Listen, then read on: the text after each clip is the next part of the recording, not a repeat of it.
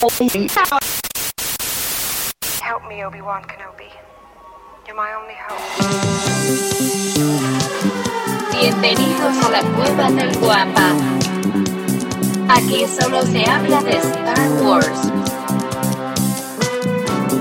The Force is what gives the Jedi his power. It's an energy field created by all living things. It surrounds us, penetrates us, it binds the galaxy together. It's a trap! We would be honored if you would join us.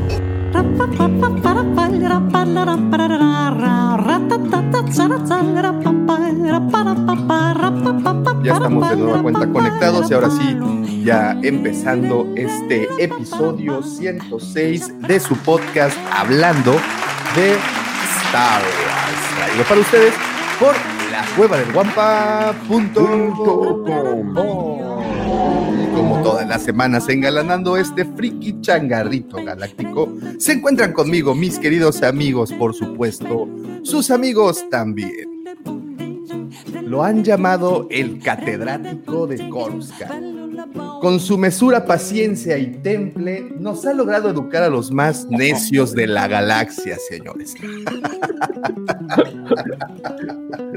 Él es el guardián de los holocrones en el borde sur de la galaxia.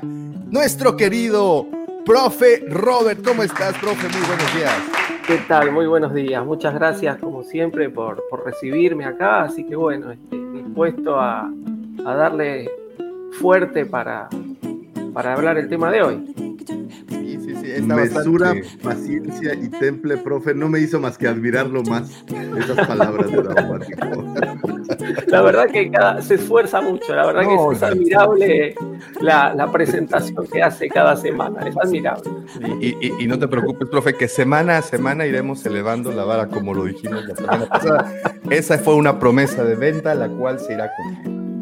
Si ustedes al escuchar su voz se estremecen y sienten algo, no sé, así como funky, Como un- ¿Cómo? como funky, No es. Ah, no, no, digo. no se preocupe, es normal, es su efecto, eso provoca, es como el alcacer, es más, es como el Pepto Bismol para subir, usted lo relaja, lo relaja por dentro. O sea, ¿me estás diciendo que relajo el esfínter? ¿O, o a qué te refieres? Pues bueno, eso hoy en día es un cumplido, no sé.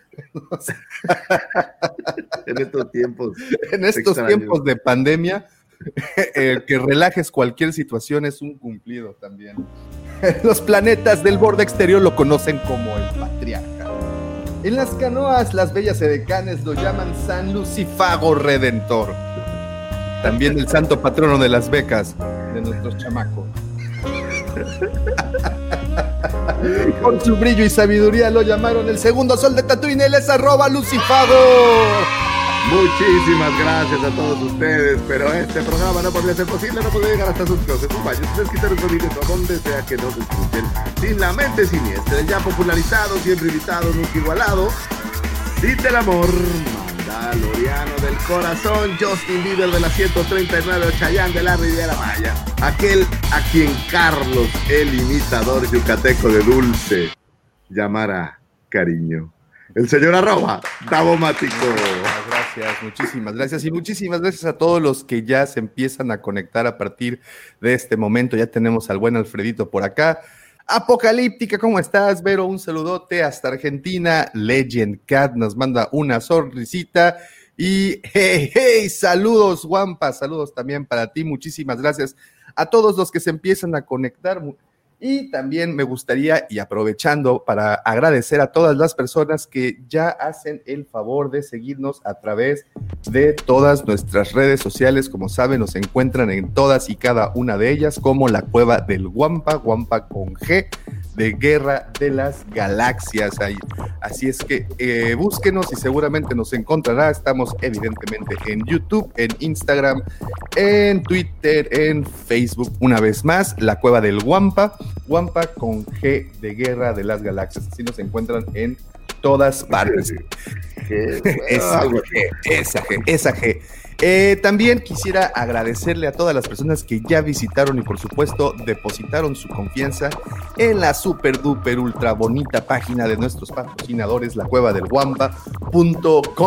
Como bien saben, ahí pueden encontrar absolutamente todas las figuras de acción y coleccionables que tienen estos muchachones en su inventario. Y si no lo tienen, créanme una cosa, se lo encuentran y también lo que están buscando eh, es nos encanta ir de compras. El señor Lucifagor aquí no me va a dejar mentir. Nos encanta. He descubierto, yo podría protagonizar uno de esos programas de, de Nat Geo, esos de compradores compulsivos o, o esos de acumuladores, porque sí, me gusta ir de compras. La ventaja es que ahora aprendí a ir de compras para alguien más y, no me siento tan mal ahora. Es genial eso, ¿eh? es esa, esas cacerías que se hacen de lotes y bueno, obviamente con, con, con, otros coleccionistas también estar buscando la pieza es bastante interesante y pues obviamente a cualquier coleccionista es un pasatiempo que les encanta. Así es que eh, visiten la página, recuerden, si están buscando algo, cualquier cosa relacionada con Star Wars, seguramente ahí lo encontrarán y si no está, seguramente...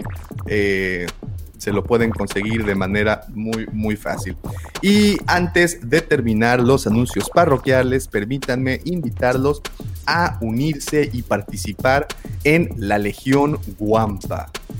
¿Y cómo me uno a la Legión Guampa, señor Dagomático? Mira, eh, con ese micrófono te escucho hasta más inocente. Me da, me, me, me da miedo acercarme al micrófono. Es, es para la práctica, este pequeño Lucifagor. Mira, por eso le pusimos esta gomita de.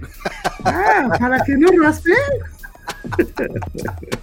Así es, Lucifagor, para que tu voz se resbale más facilita. Pero muy bien, vamos a dejarnos de esta.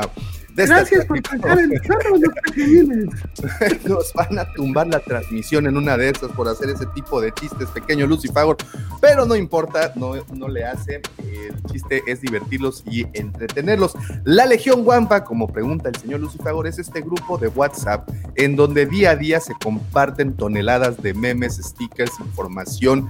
Ayer estaban pasando, por ejemplo, los PDFs de libros antiguos. La verdad es que se, se, comparte muchísima información por, ese, por esa vía. Eh, obviamente todos fanáticos de Star Wars y de otras sagas frikis, así es que si usted busca información, ahí seguramente la encontrará. ¿Cómo se pueden unir? Nos pueden enviar un mensaje privado a cualquiera de las redes que les acabo de mencionar y por ahí me mandan, quiero participar en la Legión Guampa, también me mandan su número inmediata, e inmediatamente los uniremos a Oye, este grupo. Solo una recomendación, porque me acaba de suceder. Se me había, había tenido un problema con el celular donde veo ese WhatsApp y me distraje como una semana y cuando regresé a él había 7000 mensajes.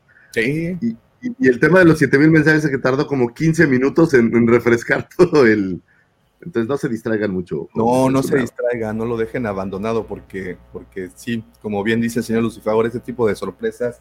Te pierdes la plática, te pierdes ahí el, el, el chismorreo. Pero sabes qué, he, he, averiguado que si agarras los últimos mensajes, y me refiero a los últimos mensajes al menos de los últimos 20 minutos, 15 minutos de conversación, puedes enrolarte muy bien al resto de, de, de ella.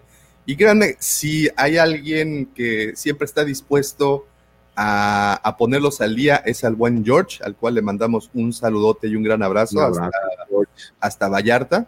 Perdóname, eh, mi George, no pude ver, me agarraron ahí en juntas. Andaba por sus tierras y no tuve chance de verlo, oh, pero. Qué caray, pues bueno, ahí está el saludote. Él es este uno de los moderadores, si no es que el único moderador decente y, y, y, y coherente que hay por ahí. O sea, los demás son indecentes. No, no, no, moderador, moderador, alguien que tiene la insignia de moderador. Porque el otro moderador soy yo y no lo soy. Entonces, no, por eso no, hablo con conocimiento de causa. Entonces, ahí está el buen George. Muchísimas gracias. Y pues, una vez más, la invitación a este grupo de WhatsApp, la cueva de, eh, perdón, la Legión Guampa. Nos mandan un mensajito vía inbox y con todo gusto los uniremos. Y bueno, nada más rapidísimo. Leemos saludos, el Escuadrón Infernal, ¿cómo están? Hey, ¿Cómo estamos? Generales de Abomático, Lucifagor y Robert, un placer eh, estar con ustedes en otro directo. Eh, aquí estamos, buenas. No soy muy fan de Star Wars. ¿Es alguna recomendación para empezar? Uy, no, pues llegaste al lugar indicado. Este show. Este show es la recomendación para empezar. Aquí puedes empezar tu amor a Star Wars. Eh, el buen Alfredo dice, ya ni le muevan al nombre Davo, no, ¿qué dice? Ya ni le muevan al nombre, Davo, no vayan a hacerle la maldad. Ah, ya lo pues. dice Héctor, ¿cómo estás, Héctor? Un saludote, saludos, buen día. Eh, Yomotsu Records, buenos días, ¿cómo estás? Dice, oigan, tengo una duda, ¿es real lo que dicen que harán Legends las últimas tres películas? Yo sinceramente lo dudo. ¿Cómo no, no, no, Ilústranos. Yo no creo, es decir, nos guste o, no nos guste la, nueva trilogía, eh, no hay más que irse a lo nuevo que sacó Disney ahora, que es todo lo de High Republic, y ahí sacaron una línea de tiempo donde están bien asentadas las tres películas de la, nueva trilogía. Entonces, si yo, yo creo que si pensasen en, retirarlas del canon, como se está rumoreando, eh, no hubieran aparecido, no, no, había necesidad de sacar esa línea de tiempo. Así que yo creo que eso es más, más que una confirmación. Eh, todo surgió a partir de la aparición de Luke en el, en el último episodio del Mandaloriano. Yo también leí que eh, Disney ahora estaba considerando, otra estupidez, ¿no? Pero que estaba considerando en retirar ese final de, la serie, ¿no? como que agregarle otro final al último capítulo del Mandaloriano. ¿eh? Son pavadas que dice la gente eh, y que no hay que prestarles atención. Por lo menos yo tampoco les presto la demasiada atención. Disney no hace nada así como para después, este, pues borra el, último capítulo y pon otro. No, más bien, más bien darnos finales alternativos sería algo planeado, pero no, hombre, no creo. Al final del día, yo voy a regresar a lo mismo. Son las tres películas más taquilleras que ha tenido en toda la historia Star Wars. Entonces, eh, por mucho que al grupo de fans a veces no nos encanten, eh, yo creo que lo que más ha vendido, pues no lo puedes desaparecer. Sí. Digo, es, un negocio. No, pero además eh, es como yo siempre dije, ¿no? El tema del eh, armar tu propio canon. Quédate con lo que te gusta. ¿No te gustó la trilogía nueva? Bueno, quédate con las precuelas y la trilogía original. Eh, hay montones de libros de lo que hoy es Legends que uno puede leer, que uno puede interiorizar, que es lo que a mí más me gusta. Este, y, uno puede seguir ahí la historia de, de Luke, de Leia, de la familia que formó con Han Solo este, si Luke se pasa al lado oscuro, si vuelve del lado oscuro, qué pasa con los sobrinos, qué pasa con los Sith. Eh, hay más de 200 novelas, eh, cientos de cómics que, llenan todo ese hueco. Bueno, quédense con eso, dejen de lado la, trilogía secuelas y todo bien. A ver, nadie nos obliga a aceptar o a querer algo que no nos gusta. Así es. Lo que sí creo que puede pasar, pues hacer películas de otras líneas del tiempo o de otras historias o de otras. Al final, Legends es eso, son leyendas, siendo una galaxia tan grande y siendo una galaxia que no todos conocemos todo, pues a lo mejor se escucha una leyenda por ahí de algo que le pasó a uno de estos personajes. Y no quiere decir que sea verdad o mentira, simplemente es, ahora sí que es como lo que la gente cuenta, ¿no?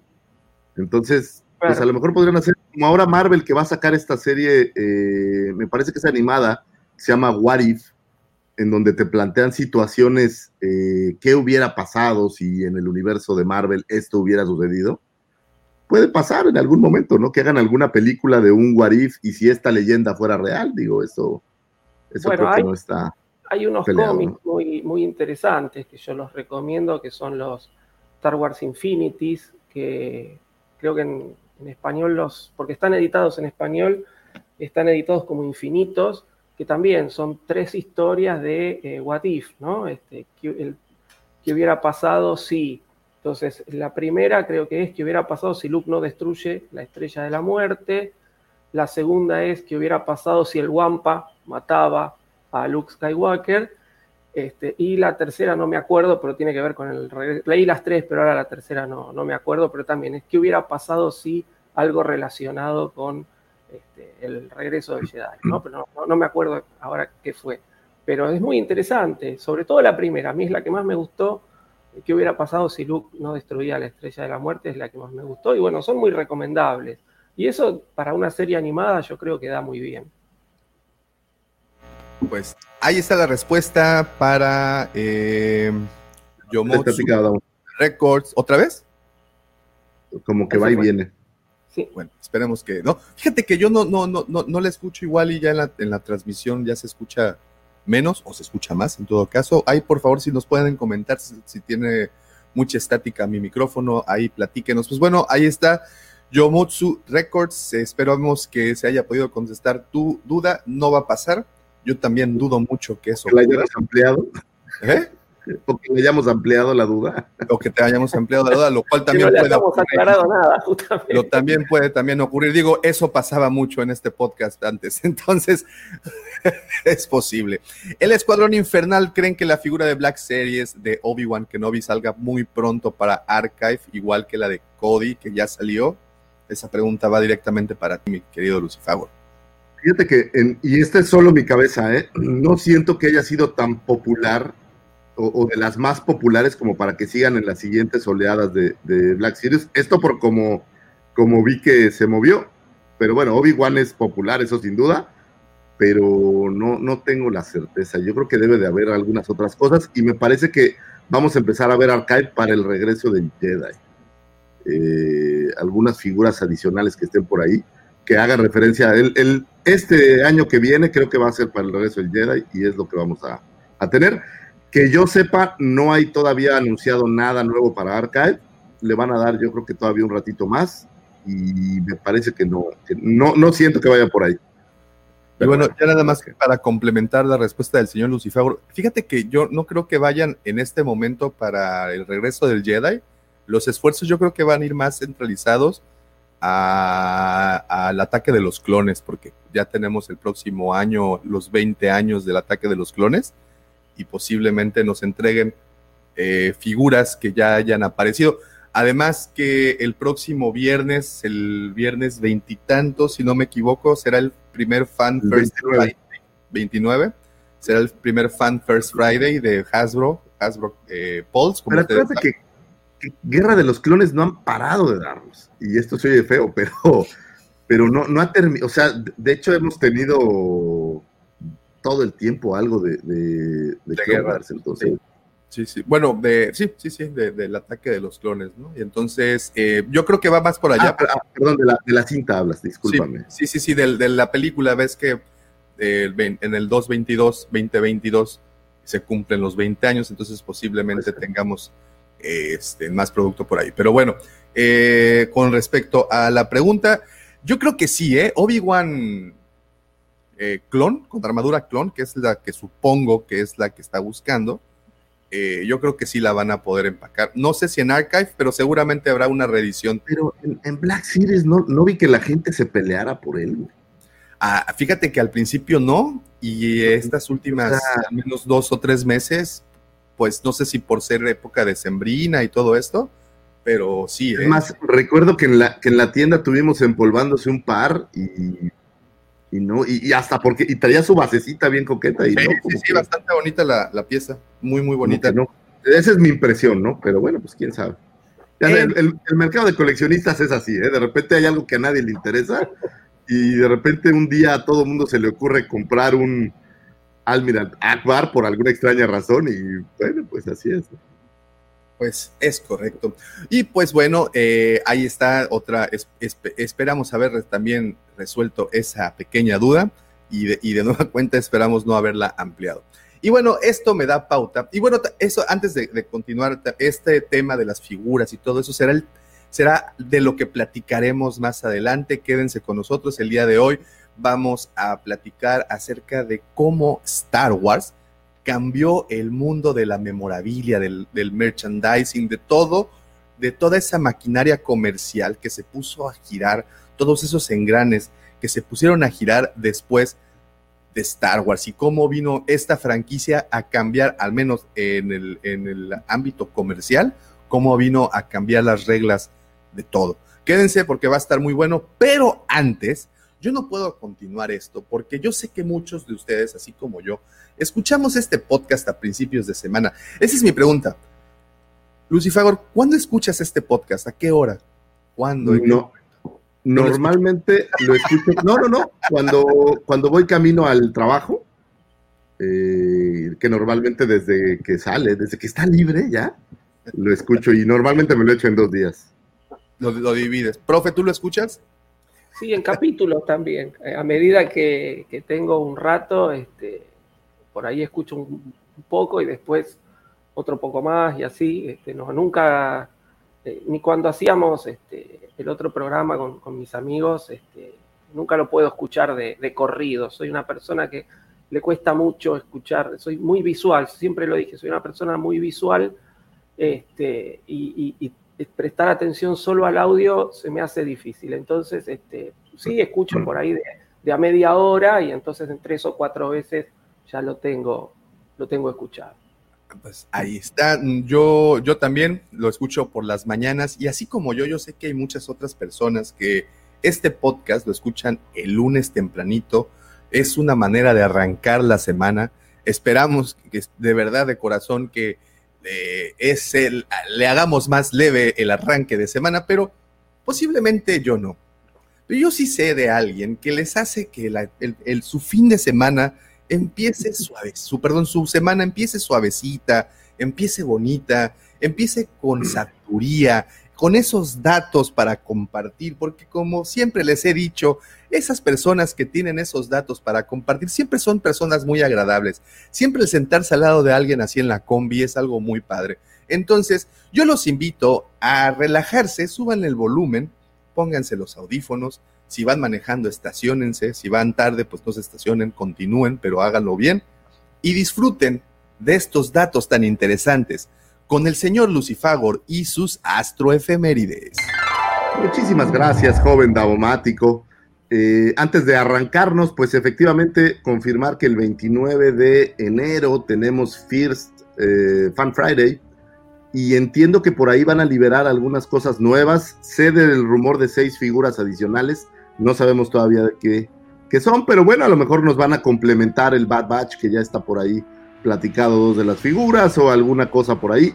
Me, me encanta la idea porque después de un 2020 que nos habían atiborrado de figuras, siento que habíamos arrancado el año como muy, como muy lento. Entonces, buenísima noticia que ya vamos a tener pronto figuras adicionales. Eh, por ahí también el 19 de enero liberó Mattel eh, y Hot Wheels vehículos para Baby Yoda de estos eh, pues carritos o, carritos que, que traen figuras o personajes de la serie. Entonces, pues vamos a tener más Baby Yoda para todos los que lo están esperando. Y bueno, pues vámonos con Astroefemérides de un 25 a un 31 de enero. Situaciones que tuvieron su momento en una galaxia no tan lejana, pero que están relacionadas con nuestra querida saga de Star Wars. Por ahí un 25 de enero del 2020 fallece el señor Alan Harris. Alan Harris es probablemente después de nuestros eh, actores principales, uno de los más prolíficos, voy a decir, en lo que a películas se refiere, eh, colaboradores de la saga de Star Wars, era un actor de reparto que tuviera la fortuna de interpretar a muchísimos personajes durante las tres primeras cintas e incluso llegó a tener ahí algunos momentos en eh, Phantom Menace y se lo platico rapidísimo. New Hope era un escolta rebelde de la princesa Leia, eh, un mecánico rebelde y un Stormtrooper. Para The Empire Strikes Back era el mismísimo Bosk y eh, un personaje de nombre Meryl. También por ahí aparece como un rebelde en Hod y también un Stormtrooper dentro de la ciudad de las nubes. En el regreso del Jedi hizo eh, las veces de un Stormtrooper y para The Phantom Menace dobló en algunas escenas a Terrence Stamp, que es este actor que hiciera al Chancellor Valorum, eh, a este a quien Palpatine le comiera el mandado o le comiera toda la pizza. Eh, y adicional a esto, Alan Harris eh, prestó su cuerpo para el disfraz de Boba Fett. Aquel disfraz prototipo que alguna vez vimos, pues estaba hecho en base a su cuerpo. Él era el que estaba ahí. Dobló para Citripio. Estuvo haciendo algunas escenas él como Citripio. Entonces, si ustedes creen que, que no, no tenía ahí eh, alguien que, que le ayudara con el calor a Anthony Daniels, bueno, pues Alan Harris lo estuvo haciendo. Y vamos, estuvo trabajando en, en muchísimas eh, escenas post, o sea, atrás. Hay cosas que ni siquiera están acreditadas, eh, pero bueno, pues era un tipo que estuvo prácticamente en todo el arranque de la saga. Como hubo muchos, ¿no? Que de repente tenían que, eras el camarista, supongo, y de repente pues te, faltaba un extra, pues ahora le ponlo a hacer, a hacer la de Stormtrooper. Eh, y se nos fue el año pasado, descansa en paz, Alan Harris. Un 26 de enero de 1992 nace Mercedes Bardano, Davomático. ¿Conoces a Mercedes Bardano? Claro, es la hermana de, de Jacqueline Bardano. ¿De Jacqueline Bardano? Sí, y de Mari Carmen Bardano también. No, no sé. Bien. Claro que no sé. bueno, Mercedes Justin Kaestner Bardano es una luchadora profesional de la WWE que ustedes mejor conocen como Sasha Banks. Ese es eh, su nombre artístico, digamos, y Mercedes Bardano, bueno, pues es su nombre, su nombre de, de, humano terrestre normal. Y bueno, es quien le diera vida a Cosca Reeves ahora en la segunda temporada del Mandaloriano. Por ahí aparece, me parece que solo en dos capítulos en el 3 y el 8 de la segunda temporada. Si, oye, así, si la memoria no me falla, ahí la estás leyendo. No, no, no, es mi memoria. Eh, y bueno, pues es su cumpleaños, guapísima. Fíjate que me puse a ver algunas fotos de ella en la vida normal. Ya ves que, bueno, en la vida normal en todas parecen modelos, ¿no? Qué guapa está esta chava, ¿eh? Todos sí. Y, mira, y, de nueva cuenta vuelvo a abrir el, mismo, mi misma opinión al respecto. El que traigan talento como ella, de ese tipo, que están acostumbradas a hacer mucha, este, pues coreografías, mucha, ¿sabes? Por ser luchadoras, pues tienen, manejan muy bien todo, eh, pues controlan muy bien su cuerpo, pueden hacer cosas bastante increíbles.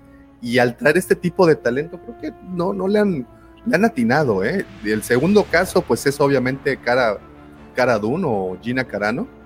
Y bueno, y el hecho que hayan traído a. ¿Cómo se llama? ¿Bardano? Bardano, se llama Mercedes, eh, Bardano. Creo Barnado, perdóname, ah, Barnado. Creo que lo están haciendo. Creo que es por ese camino van a sacar mucho talento. Que además sabemos que eh, está en la genética de Star Wars el agarrar talento desconocido para llevarlo a esto, ¿no? Entonces creo que lo están haciendo bien. Así es.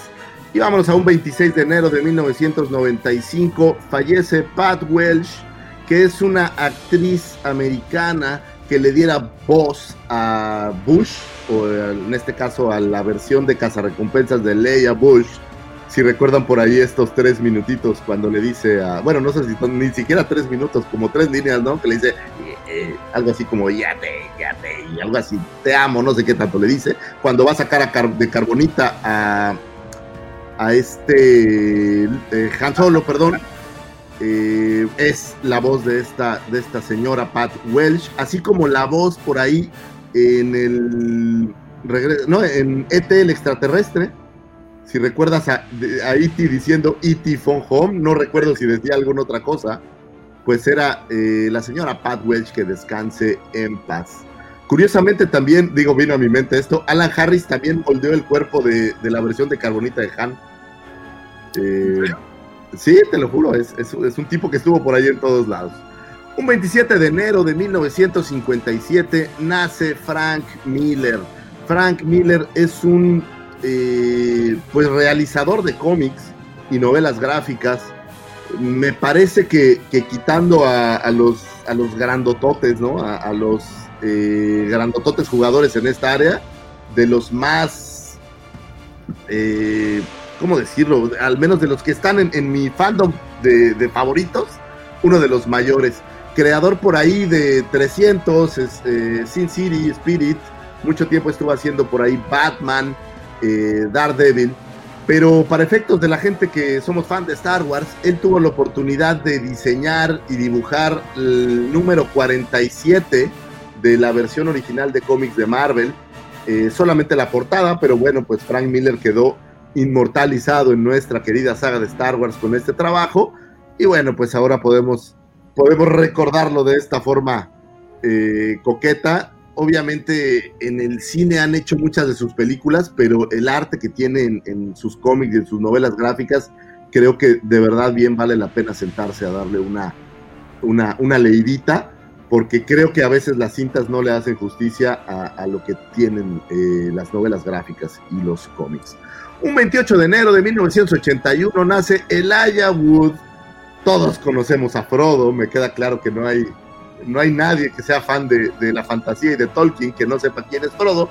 Sin embargo, eh, pues Elijah Wood pareciera que no tenía nada que ver con Star Wars y de repente me sorprende cómo eh, la franquicia ha traído gente de todos lados y a veces creo que con la intención de dar eh, pues oportunidad a que todo el mundo participe y que tengo esta, esta teoría y a lo mejor es una teoría loca, pero yo siento como que, que la franquicia, y me refiero a Star Wars en específico, quiere que todos estén ahí.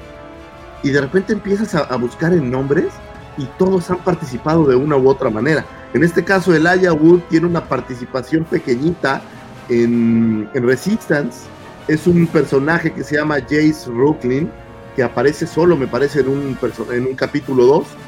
Eh, sin embargo, pues con esto se logra traer a una de estas eh, grandes caras o de estas grandes voces dentro del universo de Tolkien a Star Wars. Y creo que eso es emblemático porque pues no dejo de sorprenderme cada vez que veo que alguien más hizo alguna pequeña o gran participación ahí con, con la saga. Eh, un 29 de enero del 2013 se anuncia por primera vez la salida de Black Series de 6 pulgadas. Por ahí ya teníamos algunas figuras de 3.75, pero eh, llegaba el momento de que las Black Series de 6 pulgadas llenaran los anaqueles y la verdad, no, no desplazado, pero, pero me parece que tienen ahora un poco de más fuerza que las de 3.75. No sé cómo lo ves tú en la tienda, Davo. Mira, eh, sí, hay muchos. De, ju- justamente el día jueves publicamos un video eh, que se llamó The Vintage Collection contra Black Series, precisamente, en donde hicimos la comparativa con números de las dos líneas y solo por números, mm, sin tomar opiniones, porque bien sabemos que las opiniones no marcan hechos, simplemente son opiniones. Eh, hablando con números, en este momento Black Series es muy, mucho más popular. Sí. Pero por mucho. Es, es decir, pues sí le está ganando un poco la, la- la carrera, digamos que a todas las figuras de 3.75. Y la prueba, bueno, pues es que dejaron de editar el año. Bueno, dijeron que dejarían de editar figuras de 5 puntos de unión. Y sin embargo, ahora tenemos la versión retro que nos va a traer en este año las versiones retro del Mandaloriano de 5 puntos de unión, pero creo que sí le disminuyeron la cantidad a las figuras de 3.75, desplazaron las líneas que eran directas de una película, ya no tuvimos línea específica de Rise of Skywalker, y bueno, pues yo creo que Black Series va a seguir reinando y creo que va a llegar un punto en donde sí siento que va a desplazar. Lo que hoy tenemos de 3.75, pues me parece que es un poco más nostalgia de lo que antes había, pero que- porque que el detalle no- y demás de las de, de 6 pulgadas, pues es mejor. No creo que eso ocurra tanto que la desplacen o que la desaparezcan. Recordemos que Star Wars, en cuestión de, de juguetes, eh, tiene, los vehículos son muy importantes. Y editar un vehículo de 6 pulgadas, pues una, se vuelve muy caro, dos, se vuelve pues invendible. En cambio, la, la medida de 3.75, que es la medida clásica, pues es mucho más sencillo recrear un vehículo y sobre todo que el costo producción no sea tan alto y sea más accesible. Entre comillas, ¿verdad? Porque pues luego tenemos casos como el desaparecido, el Dios lo tenga en su gloria, Razor Crest, que pues bueno, las cosas no son así.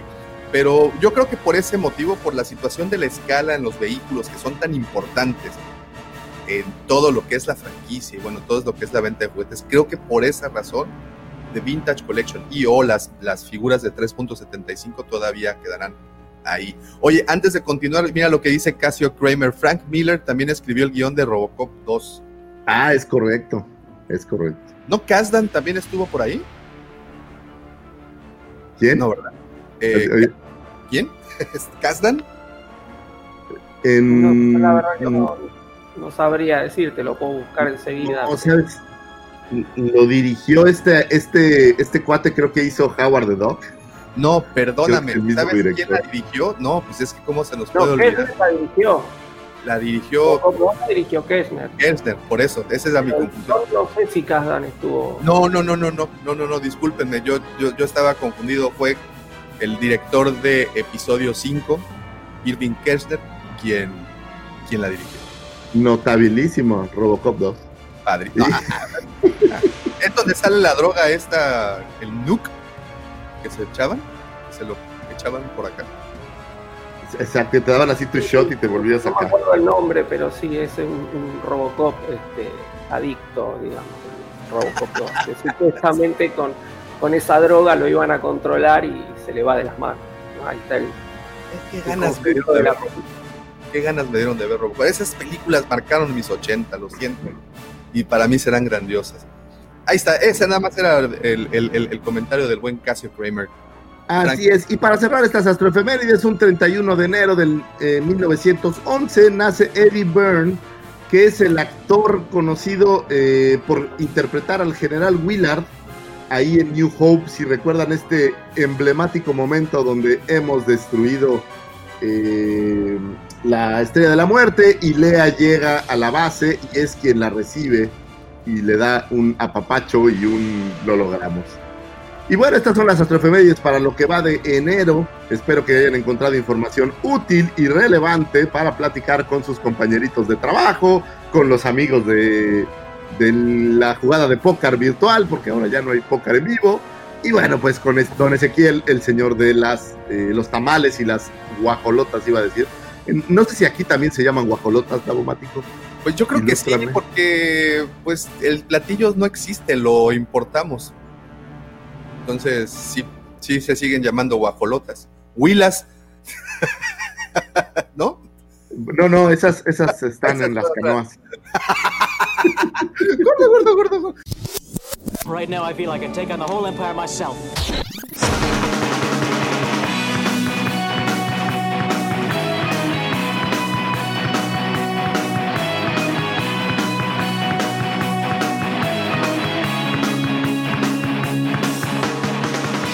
Oigan, pues bueno, muchísimas gracias a todos los que están conectados. Mira, pregunta Manuel eh, Mantayana. Matallana, perdón. Una figura que se espera en Archive es el Clone Trooper de la 501. Incluso salió a la votación en las figuras de Archive. Solo de esa lista salió el comandante Cody. Es correcto. Todos los años Hasbro hace una votación para ver a quiénes meterá. Eh, pero yo siento que es como atolito con el dedo, ¿no? Así como que ya tienen todo planeado desde antes. Yo creo que sí, o sea, de repente, de repente Hasbro tiene destinos complicados, diría yo.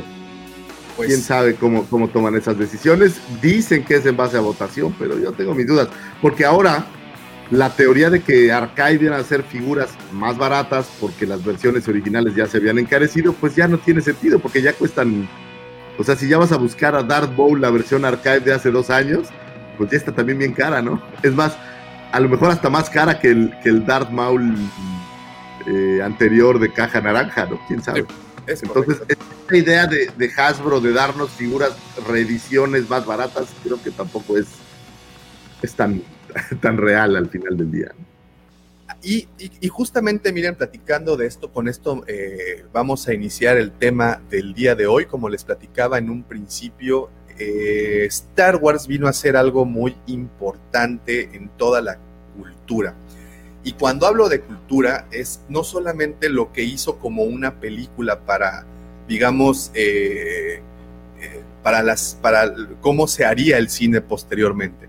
Hablo de lo que pasa después de la película hablo de que hicieron algo, algo bastante importante, que fue darle vida a una película después de la película.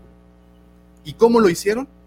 Muy fácil, sacando una innumerable cantidad de productos brandeados o, bueno, con la marca de Star Wars para todas las cosas. Y creo que en esta particular, en esta característica, no hay ni una otra franquicia, o al menos no hubo ninguna otra franquicia que lo igualara. Y es que esta, este, este episodio del día de hoy vamos a platicar un poco de todo, eh, el- el- el- la famosa memorabilia, todo lo que eh, se aprobó, todos los productos que están allá afuera y cómo fue que empezó, porque es de verdad una historia demasiado interesante de cómo fue que Lucas se el mejor gol que alguien haya metido, yo creo, en la historia. y, y- y- y- y fue algo que fue un riesgo, lo cual es por lo cual se me hace bastante interesante como una apuesta de Lucas al renunciar a gran parte del sueldo como director, hablan creo que de 500, de medio millón de dólares 500 o mil algo, dólares. o algo por el estilo, renunció a esa cantidad. Ese, eh, no, ese fue el dato, Ah, 500 ese mil fue el dólares. dato, 500 mil dólares. Y eh, él renuncia a ese sueldo para quedarse con los derechos de, pues todos los, todos los derechos de las utilidades que tendrían la memorabilia, la fabricación de juguetes y bueno, toda la comercialización de esto. Entonces, este, Ahora, Es- imagínate el, el megadil que, que el cuate de Fox dijo, Uta, nos va a salir casi gratis el director. Dale los derechos, esta, pues, ¿quién va a comprar derechos para esta? Oye, per- perdón, perdón, perdón que te interrumpa. Es que aquí salió, eh, dice Jorge Pensado, Luke Piojo Herrera. Es que hay una razón de ser. Mira, te muestro. ¿Sabes? ¿Conoces a Luke Piojo Herrera? Eh, no, no. Ah, ¿Es, ¿Qué es un vendem o qué es? Es, sí, sí, sí. Está buenísimo. Es ¿Cómo? el Piojo Herrera, güey. Como el, el mando Evo Morales, ¿no? Ándale, pero este es Luke Piojo Herrera. Y es que el miércoles estábamos platicando que no le han pegado a ni una figura de Luke. Nunca. Pobre Luke, pobre Mal Hamill, nunca lo pudieron inmortalizar tal cual. Creo que la mejorcita que vi fue ahora que hice el unboxing de, de Endor. Ándale, sí. Creo que es de las mejorcitas, pero no, nomás no lo logro. ¿Sabes cuál? El Hyper Real. Ese, ese Ah, es- esa real está bueno. ese está bueno, ese está bueno. Ahí está, Jorge. Es que sí, estuvo bastante. Uy, Justo ayer estaba con Luis en la tienda, le mando un saludo y, y estaba acomodando figuras y le digo, no, no, no, tienes que poner a Luis Miguel junto a Han Solo. ¿Quién es Luis Miguel? Y entonces saco la figura de Stormtrooper de Luke y, y es Luis Miguel. Oye, mira lo que dice Mike. Las astroefemérides podrían servir para ligar, pero en el sentido inverso. O sea, que las chicas las utilicen. ¡Ay! Este sí es como es- esos memes de los lentes oscuros, ¿no? Ándale, ¿eh? ¿Qué tal, Mike? Ahí Mike, está. eres, eres, e- estoy a punto de empezar a irle a los delfines. No, mejor no. Felicidades, Mike. Buen consejo. Dice creo que esa versión del Piojo Herrera también es agresiva. Es recontraagresiva, querido amigo que Casio. Mira nada más. Es, es agresiva a la vista. O sea, si eres un coleccionista, te molesta a la vista. Ve los ojos, güey. Es que está Pacheco, güey. No, pero ve los ojos así como te está viendo como. Ah, está como virolo, ¿no? Todo mal. todo En mal. fin, bueno, para las personas, porque muchas personas deben de estarse preguntando, bueno, ¿de qué diablos están hablando estas personas? Porque pues los escuchamos vía Spotify. Estamos mostrando una de las imágenes más controversiales de una figura de Luke Skywalker de la marca Vendems que salió en el 93. Que pues bueno, se parece al Piojo Herrera. Si ustedes están ansiosos de conocer a Luke Piojo Herrera y, y nos están escuchando vía audio, los invito a brincarse a YouTube y a mirar el en vivo. Este, y si nos quieren agarrar en vivo, pues realmente, bueno, como saben, todos los sábados en la madrugada, cuando la- el camión de la basura está pasando y sonando la campana y el lechero pasa y todos están anunciando, bueno, a esa hora también. Lo cual, lo cual de verdad creo que es muy bonito despertarte y que ya haya tres personas hablando de Star Wars.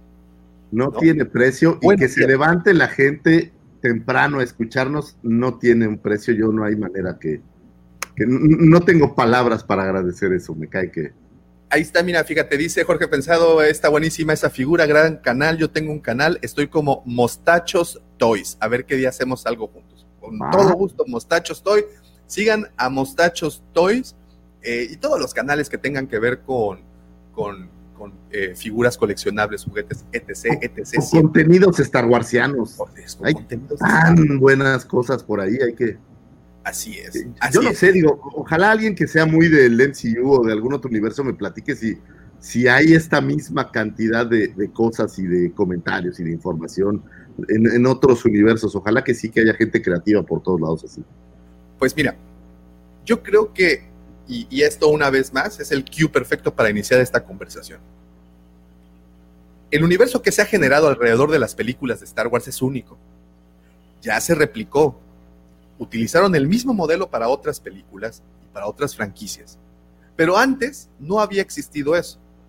Posiblemente hay un pequeño guiño de Clash of the Titans que sacaron una película y sacaron una línea de figuras que son valiosas también, ¿eh? son muy valiosas, pero no lo llegan a hacer tanto. Ahí está, el señor Ahí está, ahí está arriba este, el Kraken. el crack. Entonces, Esta línea, por cierto. ¿qué otra cosa teníamos? Teníamos, por ejemplo, un Star Trek y sus piezas, pero realmente n- no Perdón.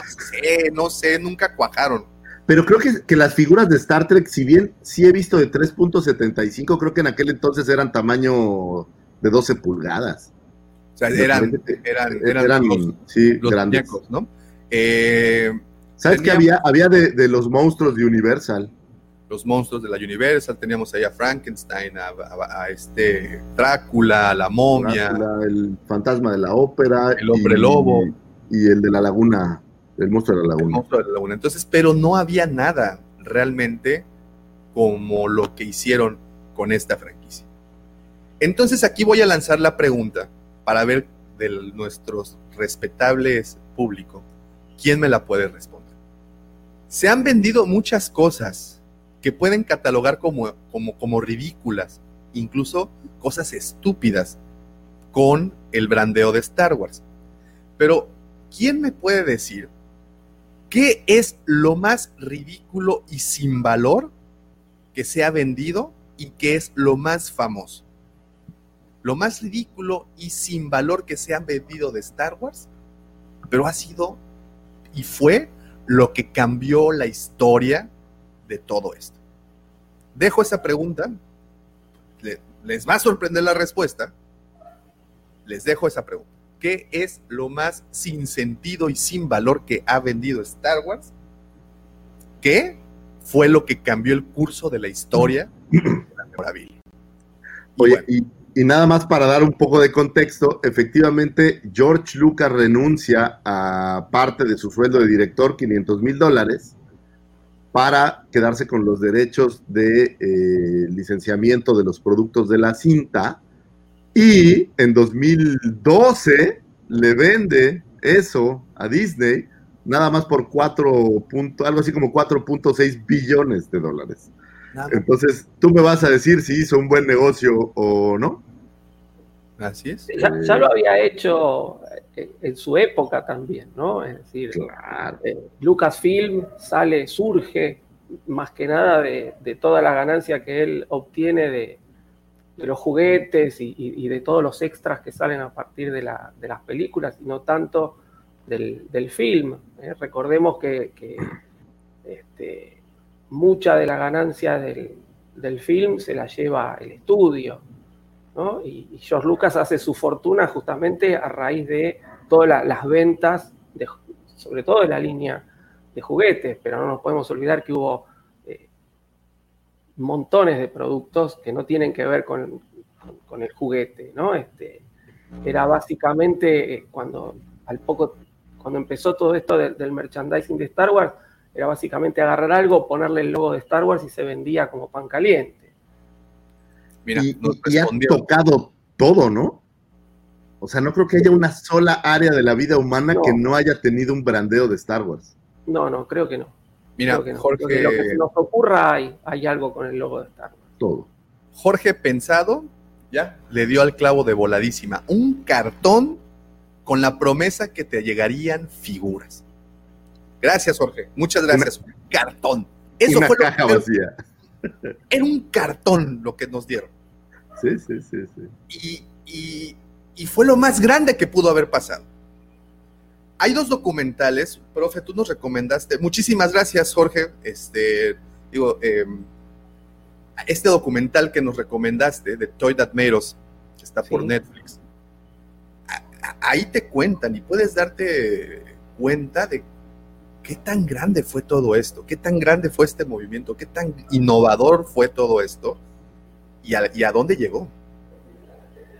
Y mi pregunta es la siguiente, ¿crees que sea Star Wars quien haya iniciado o con Star Wars se inició el coleccionismo de figuras de acción? No creo que lo haya iniciado, eh, pero sí que lo ha revolucionado.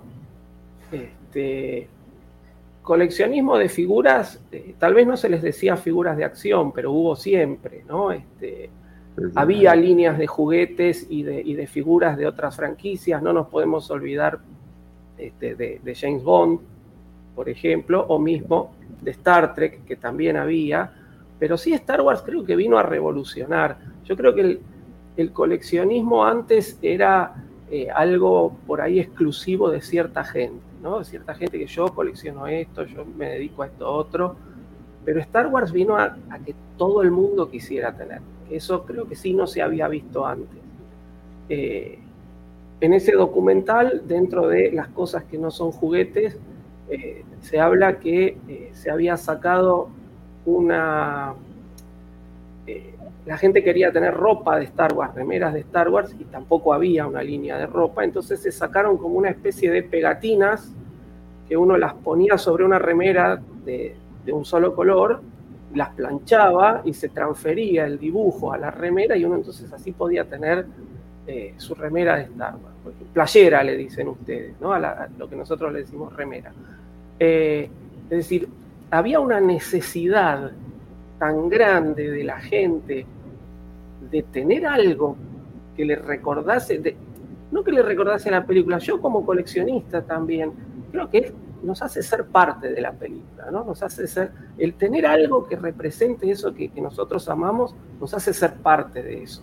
Yo ya no soy una persona que tiene algo que dice Star Wars, sino que soy parte de ese mundo. Y creo que eso es, es lo, que, lo que nos une a todos los coleccionistas. Y esa necesidad sí creo que la generó Star Wars. Esa necesidad de, que, de obtener algo, sí creo que la, que la generó Star Wars. No que la inició, pero sí que este, acercó al, al, gran público, ¿no? o, a gran cantidad de gente este mundo lo, de lo que es el coleccionismo.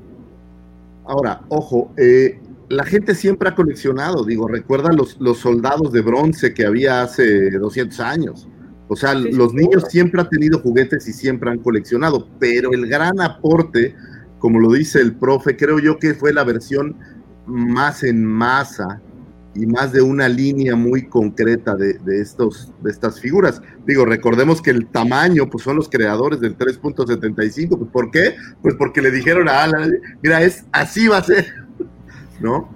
Pero al, al final, eh, Star Wars vino a traerle como, en mi, en mi, impresión, como más orden a esto. O sea, no es lo mismo, pues yo colecciono eh, figuras de ranas y tiene ranas de cualquier cosa, y aquí pues ya tenías una línea muy concreta de personajes que venían de un contenido que ya estaba produciéndose y que seguía creciendo las cintas y que simplemente le diste mucho más orden a eso y lo creaste ya como eh, pues ahora sí como este coleccionismo de más hardcore donde ya no abres las figuras y todo esto que creo que esto es Star Wars es quien, quien sí lo trae esta versión diferente donde ya te preocupas por el estado de la, de la figura. Me da la impresión de, de, que cosas baratas las, se vuelven eh, santos griales, por decirlo así. Creo que eso sí es algo, un gran aporte de, de, la saga. Y bueno, pues al final no creo que haya una línea de juguetes más eh, poderosa o prolífica que, que, que, toda la línea de Star Wars. Digo, en sus diferentes eh, variantes, pero como si lo vieras como una sola línea de una sola cinta, no creo que haya ninguna que se le acerque, ni en cantidad, ni en producción, ni en ventas, ni nada. ¿no? Tan solo el primer año, Hasbro vendió como 100 millones. Wow. O sea, el primer Hasbro, año. Kenner, Kenner. Kenner en sí. ese momento. Sí, sí. Así es, o sea. Dice Mike. Eh, creo que en cuanto a figuras y vehículos, G.I. Joe podría ser muy parecido a Star Wars. Pero Recuerdo, posterior, ¿no? Sí, eh, recuerdo que eh, pasaba la caricatura y posteriormente salió la película. Sí, pero efectivamente, como dices, Lucifer, fue, fue después. El tema, el tema con, con G.I. Joe y con, por ejemplo, los ositos cariñositos o eh, Rainbow Bright fue al revés. Eh, lo que buscaba Hasbro y las jugueteras, crear contenidos, o sea, emular lo que hizo Star Wars. Creo un contenido que me publicita el producto. Entonces, eh, G.I. Joe, He-Man, Los Ositos, eh, My Little Pony, todas estas líneas, se creó una, una serie animada para que los, los niños de ahí consumieran el, el juguete. Eh, el caso de G.I. Joe teníamos las versiones grandes, estas que también eran de, me parece, 12 pulgadas, que aquí en México creo que era hombre de acción, o había como la versión eh, similar, pero las versiones de, de, igual de 375 nacen a raíz de, la serie animada que se genera para vender más, más juguetes. Y es correcto, ¿no? Es, eh, esto pues, ha generado que muchísima gente eh, se vuelva fan y coleccione y, y, venga ya toda esta locura por coleccionar, porque ahora hay coleccionistas, pues de todo, ¿no? Sí. Eh, rapidísimo, la, eh, le respondemos a Luis Alvarado, dice, buenos días, eh, amigos, ¿saben si han sacado alguna figura nueva este mes de enero? Gracias. La siguiente semana, el viernes de la siguiente El semana, Luis, el viernes vas a, vamos a tener figuras nuevas porque Bueno. así lo dijo Hasbro. Ojo, hay figuras anunciadas del año pasado que apenas se van a Se van empezar a a liberar. Me Sí. parece que van a salir los, los repaint de, de Amidala y de algunos otros personajes por ahí de, de Phantom Menace que traía la Vintage preparada. Y vienen muchas cosas que se anunciaron el año pasado, eh, que no han salido a la venta realmente, solo se anunciaron. Y el viernes van a anunciar nuevos, eh, nuevas figuras. Eh, ok, pues bueno, vámonos al principio de este tema. Vámonos eh, por allá de 1976, cuando Lucas. y aquí las- los, las- Sí, ¿no? los efectos de, de- de pantalla. Eh, Lucas, como bien, ándale, este, Lucas, como bien saben, al momento de estar eh, en el estira y afloja en las negociaciones con la productora, que en este caso fue Fox, pues bueno, llegó a este super deal, que en ese momento la productora dijo, ¿sabes qué? Es que esta cosa no va a pegar, nos vamos a ahorrar este dinero, este, que, que bueno, también pensemos que Lucas lo hizo como una manera de decirle, mira, no vas a gastar tanto, no vas a arriesgar tanto si inviertes en mi película, no me pagues a mi director, yo me quedo con las regalías de todos los productos después.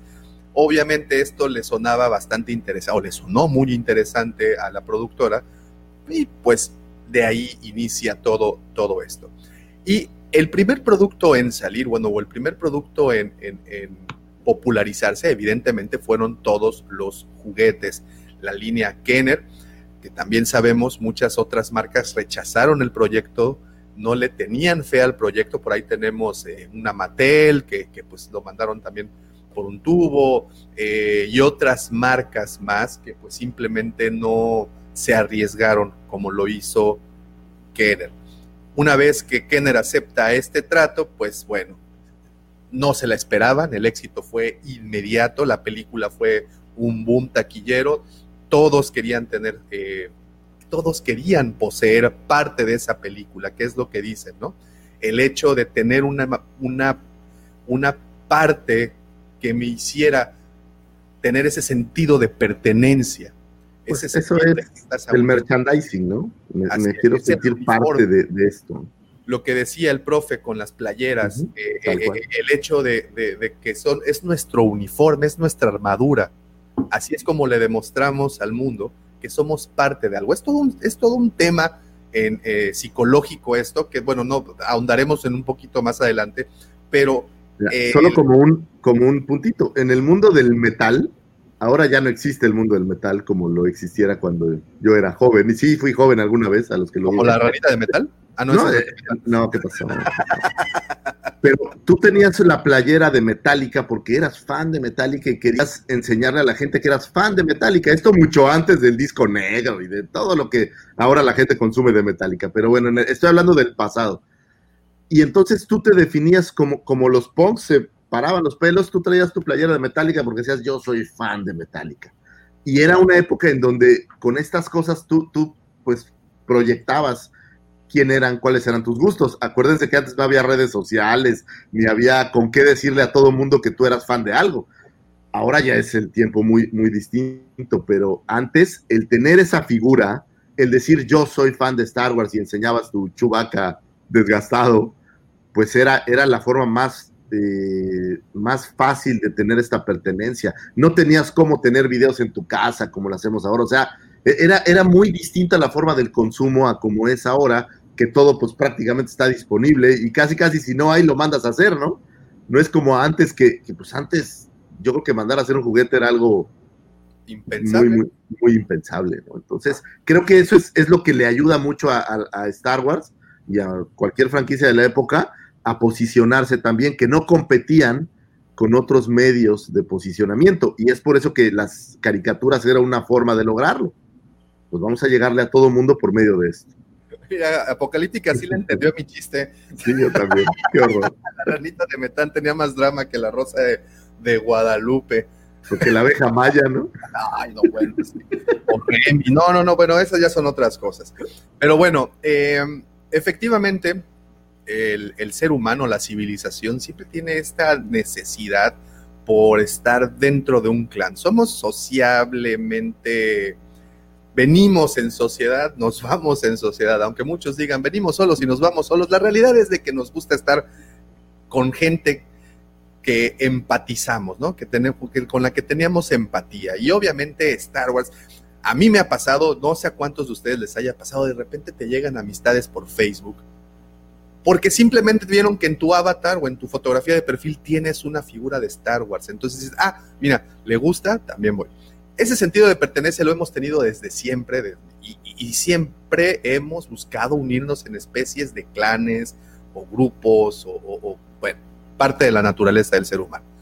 Y en este caso, pues eso fue lo que pasó. Queríamos tener, queríamos demostrarle al mundo que nos gustaba.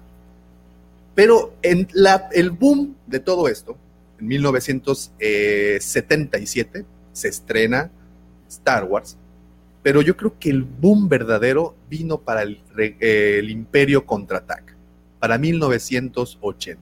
1980 le dio el banderazo de salida a toda la fiebre que sería la comercialización de productos de Star Wars.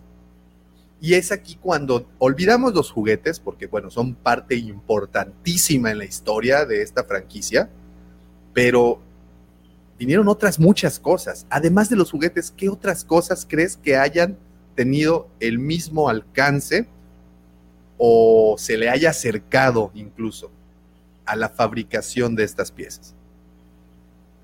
Pues yo creo que, que la ropa debe de haber jugado algún papel por ahí. Eh, me parece que, que, siempre el traer la playera de tu personaje favorito es el camino más fácil a hacer una prenda. Como dice el profe, yo también recuerdo estas como, como calcas, creo que le llamábamos, que, que tenías el, el, pues el, dibujo la palabra Star Wars y si te lo planchaba tu mamá, tu, tu calque ya quedaba ahí en, en, en tu chamarra o en, tu camisa o en tu playera. Y creo que la ropa era, era algo fácil de hacer o sea, ya tienes una playera, pues ponle un estampado y vámonos, ¿no? Aunque los procesos de producción fueran diferentes eh, hace algunos años, pero a mí me parece que la ropa debe de haber sido un, un, sector importante de donde se pudieron haber desprendido. Y digo, hay ropa ahora de todos lados, no sé antes cómo haya sido. Profe, en Argentina, sí. ¿qué tal se vivió esto? Eh, en Argentina, bueno, fue una cosa prácticamente eh, por los juguetes, ¿no? Eh, se, vivió cuando se estrenó Star Wars acá. Eh, llegaron, ya llegaron los, los juguetes este, de Kenner. No, no, no tuvimos toda esa experiencia de, comprar un cartón y de promesas de que en un futuro nos iban a llegar los juguetes a casa. Eh, estábamos en una época eh, bastante dura económicamente y eran muy caros los, muñecos este, de Star Wars, ¿no? Eran, eran muy caros. Nosotros no le decíamos figura de acción, le decíamos los muñequitos. Este, había que tener realmente un, un, poder adquisitivo importante para conseguir eh, los muñecos. Eh, de repente mi, mi, mamá, por ejemplo, eh, si tenía que comparar, bueno, que le tengo que regalar un juguete a, a, a mi hijo, ¿no? Entonces veía la, la figurita ahí de, los 3.75 de Star Wars y veía otra cosa, ¿no? Mucho. Y se inclinaba por algo más vistoso, más grande. Eh, así que, por lo menos como que costaba, costaba, pero sí, sí fue eh, lo que más impulso le dio acá fueron los juguetes. Sí lo que llegó fue el tema ese de las, de las calcomanías, que supongo que, no serían oficiales, supongo que serían réplicas. También en, en mi país hay eh, mucha historia de replicar cosas. Este, yo recuerdo que, habían comprado alguna vez alguna de esas de esos calcos para planchar en las remeras. Este, que además quedaban muy duros, eran muy incómodas las remeras con eso, ¿no? Este, pero bueno, uno estaba contento porque, porque lo tenía.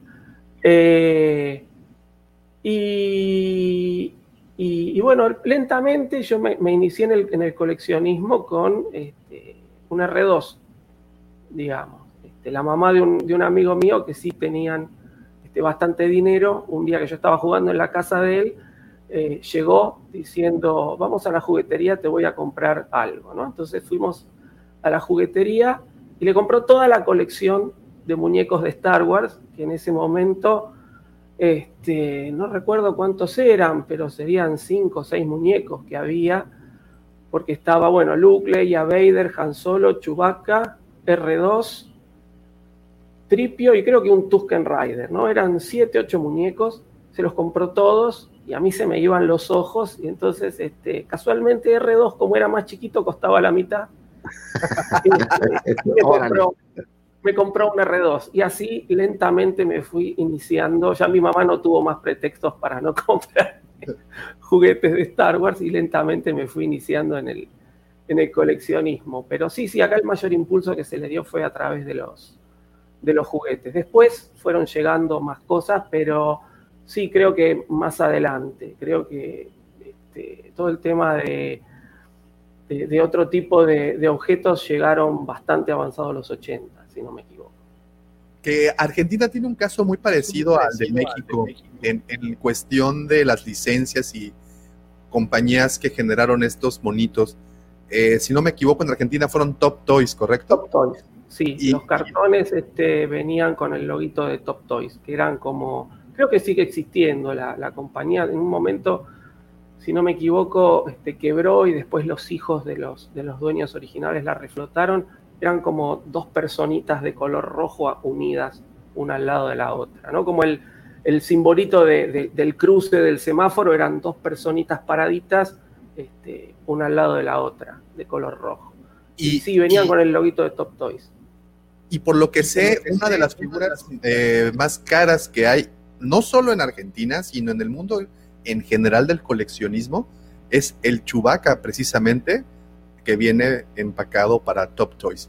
Se llega a evaluar bastante alto y, pues bueno, ahí sigo un par de canales argentinos de figuras coleccionables y eso es un tema bastante, es como nuestro... Pues pasa como Lili Ledi, ¿no? Como Lili Ledi, exactamente, tal cual como Lili En buen estado y completo y todo. Es, que esa es, otra de las cosas, ¿no? Como cómo Lucas eh, arriesgó también al decir, a ver, eh, los permisos de importación, exportación para las figuras, para ciertas cosas, pues es caro.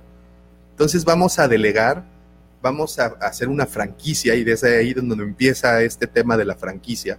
Y vamos a mandar esto a otros países para que manufactureras de otros países puedan hacer el producto y de esta manera poquito a poquito invadir de manera internacional el producto de Star Wars. Sí, pero eh, Top Toys acá en Argentina lo que hacía era más que nada los empaques. No sé cómo fue el caso de, México, al principio fueron los empaques. Acá sí fabricaban.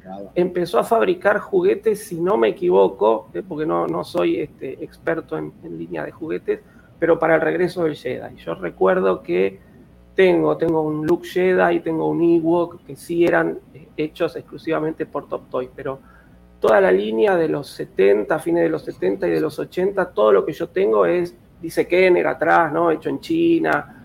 Este, y lo que hacía Top Toys acá sí era el empaque.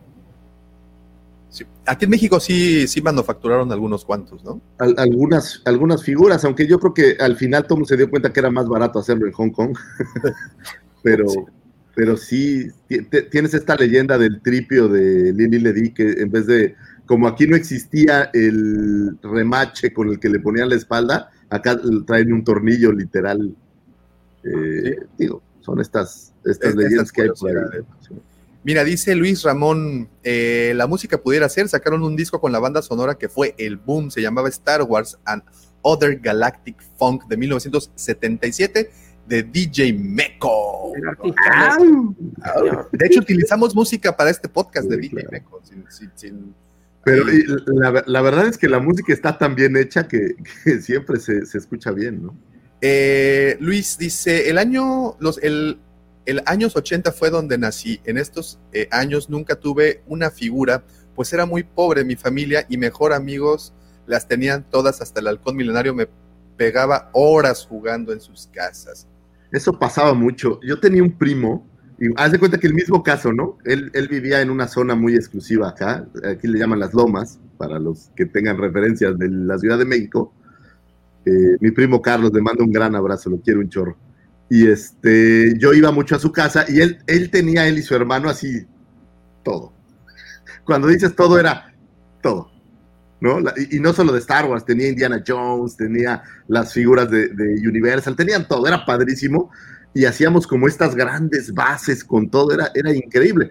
Y bueno, pues en mi casa no, no había tanto billete, digo, no, no, no tengo quejas, pero pues tú tenías tres o cuatro, ¿no? O cinco figuras y llegabas de repente a casa de alguien que tenía todo y bueno, pues era como, como llegar a una dulcería, ¿no? Era, era, padrísimo. Mira, dice el buen Mike, mis abuelos tenían una papelería. Las papelerías fueron las principales fuentes de este tipo de productos. Eh, sacaban una, cantidad tremenda de cosas tan diferentes una de la otra que, bueno, dice, dice Mike eh, que vendían planillas con estampitas para decorar y había de Star Wars. Esas las usaba para decorar mis cuadernos, que en la escuela supieran que me gustaba. Es que eso, eso, es. parte. Eh, bueno, aquí como nuestro Yagua ah, de capucha removible. clarísimo. Eh, dice Apocalíptica, hoy si tenés Top Toys tenés un cuarto de lo que vale Disney. Son productos, esos productos eran carísimos. Y bueno, pregunta Luis por los Palitoy, que también fue toda una situación ahí en Inglaterra. Tuvimos Palitoy en Inglaterra, Top Toys en Argentina, Lili Ledy en México, Glass Light en Brasil, tuvimos por ahí Mechanics en Francia, Mechanics eh, VPN en España. Entonces, sí, varias compañías se dedicaron a. Eh, Fíjate que debe de existir, pero yo no he visto a alguien que tenga por ahí una de cada una de, por ejemplo, que me, que me enseñara un Artu de cada uno de, los, de los países con el empaque original, no he visto. ¿eh? Mira, pregunta. complicado es. Pregunta Ángel Aguirre. En México, Lili Ledy no empezó a producir juguetes en la primera película. ¿En Argentina sí llegó desde la primera? Eh, no, por eso digo, en Argentina lo que hacía Top Toys era el empaque. Los muñecos sí venían eh, importados, por eso eran tan caros, no es que los, hacían acá. Eh, yo, por eso, pero como no me dedico a esto, digamos, no, no, estoy seguro, pero creo que Top Toys cuando empezó a producir sus propios este, muñecos de Star Wars fue para el regreso del Jedi y no en los previos. Yo de lo que tengo de, mis juguetes de Star Wars, lo que tengo, digamos, de lo que era toda la línea Top Toys, son eh, los muñecos importados, lo que sí había era el empaque de Top Toys. Digamos, el cartón y el plástico, sí lo haría, lo haría Top Toys, o le pegarían el, logo de, Top Toys al, cartón, pero no, no la producción de la figura. pero sí, sí, desde la primera película, eso sí, sí, yo recuerdo tranquilamente que toda, además que las películas duraban en cartel mucho más tiempo. meses a veces. Día, ¿no? Entonces, eh, acá si no me equivoco, Star Wars llegó en el 78, eh, llega casi un año después de lo que se estrena en, Estados Unidos. Este, entonces la línea de juguetes ya estaba prácticamente consolidada en, Estados Unidos, este, con lo cual no fue difícil que se vendiesen eh, los juguetes acá en Argentina, no, no, que se vendiesen, sino que llegasen los juguetes acá en Argentina desde el estreno prácticamente de, de la Guerra de las Galaxias. Fíjate, eh, Mike nos dijo algo muy interesante, que en la papelería de sus abuelos tenían este tipo de pegatinas, calcomanías, etcétera. Y es que empezaron a salir productos de verdad que de todo tipo. Y aquí tenemos en pantalla para las personas que nos están escuchando eh, vía eh, podcast de audio, bueno, podcast, eh, un Yoda. Y, bueno, y empezaron a salir una, una serie de cosas en algunos momentos hasta ridículas, pero bueno, interesantes y quedan para la anécdota. En pantalla tenemos a un Yoda, que es como una bola mágica de estas bolas ochos que les preguntas la suerte. Es, eh, oye, que, que, voy a ir antes de Yoda. Esa bola 8 que le preguntas la suerte es uno de esos productos tan inútiles, pero que se han vendido como es, por millones, ¿no? Es, es, de, lo, de las cosas más populares. Y digo. Si alguien no sabe qué hablo, es una bola 8 como de billar que tiene una ventanita y la agitas y en la ventanita aparecen frases, entonces tú le preguntas algo y aparece un sí, no, tal vez, a lo mejor. Entonces es como para, para jugar con la suerte. Es como el, el dado de guato, digamos. Ándale, ándale. Y bueno, es este, precisamente es este Yoda que tenemos. Empezaron a salir una cantidad ridícula de productos que, que caray, nómbralo, ¿cuál, cuál, cuál? Que, que, mira, tengo el mejor de todos. Bueno, ha estado en todos lados. O sea, no hay un ámbito en donde la licencia de Star Wars no haya llegado. No hay una cosa. Digo, a lo mejor en. en... estamos, estamos viendo un, un, una versión de C3PO para. que es un dispensador de, de Durex o de cinta adhesiva. Cinta, cinta scotch, le cinta decimos scotch. acá. Así es. Mira, es la prueba de cómo las marcas penetran. Scotch es la marca, aquí la marca era la marca. Claro. Entonces... va, a la librería a comprar y pide cinta Scotch, no pide cinta de pegar o cinta adhesiva. Ahí está. Eh, dice Alfredo, en aquellos lejanos 80, las leyes proteccionistas mexicanas reducían mucho lo que se comercializaba. Eso abrió la puerta a una enorme cantidad de bootlegs. Incluso se reflejaron en cosas cotidianas. Y tú, profe, me mandaste ayer una, una imagen bastante interesante de Vader, bootleg, que ahora los conocen como bootlegs, pero pues recordaremos, Lucifagor, que pues, son humildemente llamadas chafitas, piratas, piratas, piratas, piratas dilo. Eh, piratas con rebaba. Fayuca, este, y nos no, bueno, pero no, Fayuca no, porque Fayuca ah, bueno, es que sí, la es traes ilegal, ¿no? Pero, es cierto, es cierto. Bueno, pues estas no son tan legales que digas, así que digas, ah, cabrón, qué legales son, ¿verdad? Bueno, es que eso, si el empaque dijera C-3PO, pero el empaque dice CRF2, entonces...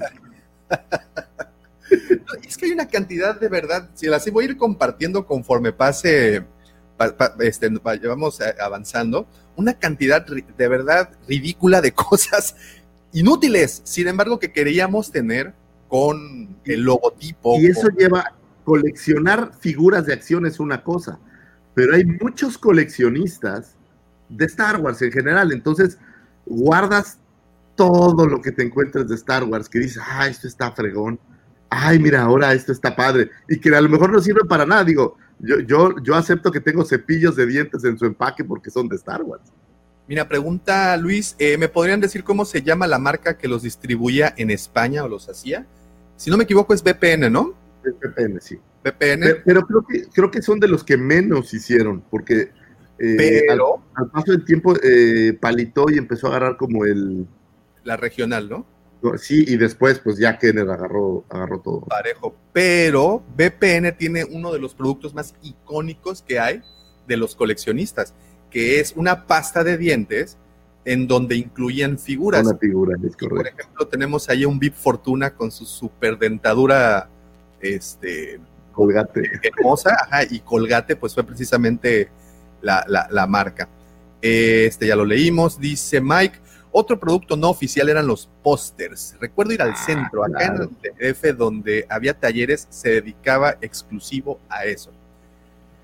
Pósters, ¿qué tal? Yo creo que eso también va de la mano con todo lo de Star Wars, ¿no? Y antes, eh, voy a lo mismo, no había tanto. Entonces, si te encontrabas tu póster de Star Wars, tenías sí, ahí sí. tu. Tengo algunos tan enrollados, ¿no? Están guardados porque no tengo espacio para colgarlos, pero sí, sí. Eh, Mi colección es, muy, variada. Yo lo escuchaba a Lucifago, decía, hay gente que colecciona Star Wars en general. Eh, mi colección es muy variada, pero justamente también por la, necesidad, ¿no? Acá no llega... Yo veo los, programas de ustedes que, que van poniendo, los micros, digamos, que van poniendo a lo largo de la semana, veo las cosas que hay allá, los muñecos que hay allá, que se consiguen, y acá eh, es muy difícil de conseguir esas cosas están muy caras, las que llegan, eh, generalmente no llegan por una línea directa de, importación de lo que es Hasbro. Hasbro tiene sus oficinas acá en Argentina, pero no trae mucho de Star Wars. Y todo lo que llega, llega de gente que son particulares y que los venden a precios exorbitantes. Entonces, este, mi coleccionismo tuvo que ir yendo por otros caminos y justamente compro cosas que me gustan, que son de Star Wars, que me parecen que valen la pena. Este, y, no, no, no me dediqué solo exclusivo a lo que sería figuras de acción. Este, así que, que, sí, hay, hay algunos, algunos pósters este, que tengo enrollados este, que mi mujer siempre me dice, ¿qué vas a hacer con todo esto? ya saca eso. Algún día los podré enmarcar y colgar todos en algún lugar, ¿no? Pero bueno. ¿Qué tal está esto? Dale. Ah, ¿y, es, el, es el bigote? Es el bigote.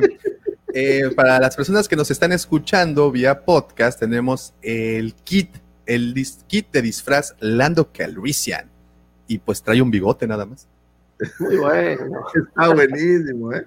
Ese me gustó, la verdad, está, está, bueno. Y digo, no podemos dejar de, cuando pensamos en coleccionista Star Wars merchandising, de pensar en el señor Swanson, ¿no? Digo, es el, el mayor coleccionista que hay de esta saga, creo yo. Steve, Steve Samswick, como muchos de los que están enterados saben, es el mayor coleccionista de memorabilia de Star Wars, no solo de figuras de acción, sino en general de memorabilia. Pero yo te tengo uno que todavía es más canijo que él, que es el mismísimo Lucas. Ah, bueno. Lucas aquí viene algo muy interesante. A, sus oficinas eh, le llevaban pues los productos que quería que, pues portaran el nombre de Star Wars. Él tenía que aprobarlos previamente. Entonces cuenta la leyenda que hoy en día, allá en su, en su rancho Skywalker, tiene una bodega enorme, un granero prácticamente, en donde tiene todas las cosas que autorizó y las que no autorizó también. Entonces, creo que más que Sansweet, eh, George Lucas es el mayor coleccionista de memorabilia de Star Wars, ¿no?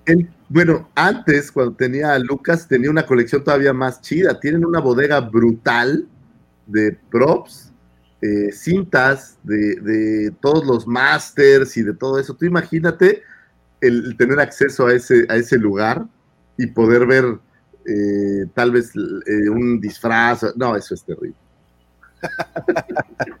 es lo que decías, profe, los bootlegs. Eh, ¿Cómo, pues, pueden universalizar la saga? Aquí estamos viendo a un Vader montado en una motocicleta de policía. entonces dices, híjole, sí, este, pues, todos teníamos, todos querían ser parte de este movimiento, ¿no? Todos querían ser parte de, Star Wars. Y si no llegaba a mi país, pues bueno, mi país produce este tipo de, cosas. Es, es, algo, es un fenómeno bastante interesante eh, y, y, todo lo que surge a través de... Fíjate, profe, que yo leía de una autora que escribió este libro llamado eh, Toys eh, y la, juguetes y la cultura norteamericana. Y esta autora, no, bueno, ahondaba no solamente en el tema de juguetes, ahondaba en todo el tipo, en todo tipo de memorabilia, y decía que esta costumbre, si sí efectivamente eh, coleccionistas pues han existido desde siempre, pero esta costumbre de los muñecos de acción nace en los 80, nace en la década de los 80 eh, al menos nace el, el hecho de querer coleccionar cosas dentro de sus empaques. Y pues, digo, es todo un estilo de vida actualmente y, y- para muestra este canal, ¿no? Bueno, no, no, no nos podemos olvidar, yo los escuchaba hablar, ¿no? De todo esto, de los bootlegs y demás, lo que es que inclusive hasta hay figuras que son mucho más caras que las originales de la, toda la línea turca de Star Wars, Así es. ¿no? Este, que, que realmente hay, yo no lo podía creer porque además son de, de una calidad bajísima, pero una figura turca de Star Wars en su empaque original cuesta muchísimo dinero, inclusive hasta más que algunos originales. Ushuai, que le llaman. Pero ¿sabes cuál otra? En Brasil, antes de que Gaslight agarrara la, la licencia, había una marca que se llamaba Model Trim, que hicieron versiones, eh, mm, pues, pues pirata, pues, ¿no? Y, y encontrarlas es, es complicado y, y caro, y son, pues son bootlegs, pues, ¿no? Mira, justo donde quedó el comentario de Mike y se me perdió. Aquí está. Dice, en la cocina también es un lugar donde podemos ver Star Wars, no solo en utensilios, sino en tostadoras, sandwicheras. Y miren esta chulada que me encontré. ¿Qué tal? Ah, qué belleza. Ah, precioso, sí. Un, para las personas que nos escuchan, es un portacuchillos en forma de X-Wing y que los mismos cuchillos le dan la forma al, a- a- a- al X-Wing, ¿no? Y si es cierto lo que dice Mike, nos han invadido de tal forma que no solo en Eso la no es, no es para usar, perdón, eso no es para usar, es para tenerlo en la repisa de adorno, ¿no? En el- Es que, ¿quién lo Oye, y la foto tiene un habanero, ¿no? no, no la vi, a ver, ¿dónde está? Un chile habanero ahí, o, o será un California. No, es, es un, iba a decir un pepino, no un, un pimiento. Ah, ok. Ah, qué Es, triste. es- es un pimiento. Ahí Sí, pero ¿cómo puedes usar esto? ¿No? Lo tienes en tu cocina y no, no lo quieres tocar. No, yo les corto la mano al que Digo, para respetar la costumbre de Lucas, ¿no? Hay que tumbar manos. Miren esto. Claro. Ah, ese es muy bonito. Sí, es una para, para fabricar hielos en forma de, de ¿cómo se dice? Ahora, ¿cuál creen ustedes que es uno de los más absurdos que han, que han visto? Uy, ahorita te lo enseño. Yo tengo Espérame, dos brutales. Espérame, nada más déjales muestro este último antes de pasar a lo absurdo, que es un rebanador de pizza. Ah, está eh, bueno. este, con pues la forma de, de R2, ¿no? Pues sí, hay, han salido cosas bastante absurdas, pero aquí viene el museo de lo absurdo. Ahí les va. Para empezar, ¿qué les parece esto? Porque no- Star Wars también está en la moda. Digo, recientemente habíamos visto unos tenis de Adidas, pero esto. ¿Qué tal, profe? unos- Son unos zapatos, suecos. son zapatos de mujer, como suecos exactamente, y con las, con las, los tacones son cascos. Calculo que deben ser bastante Perdón, incómodos. No, Yo también No, creo que son muy no se me ocurriría, sí, sinceramente no Yo también lo creo. Ocurriría. Pero bueno, no paramos ahí. ¿Por qué si tienes eh, tacones de cascos? ¿Por qué no tener tacones con sables de luz? Está Ah. bueno, ese sí está bueno. ¿No? Ese sí me gusta. A ver, amigos, ¿por qué no nos platican? ¿Por qué no nos platican cuál es el artículo más ridículo que han visto de Yo- Star yo- Wars? Yo te voy a decir uno que vi que, que es, es deprimente, güey. Eh, y he empezado a comprar algunos, pero son pañales para adulto, para adulto de Star Wars. Es ¿Cómo una- que los compraste ya? eh, ya, ya tengo unos cuantos ahí porque pues, creo, creo necesitarlos, la verdad. Mira, este, Solo por te, interés coleccionista, ¿no? te- te Sí, leí, claro, digo.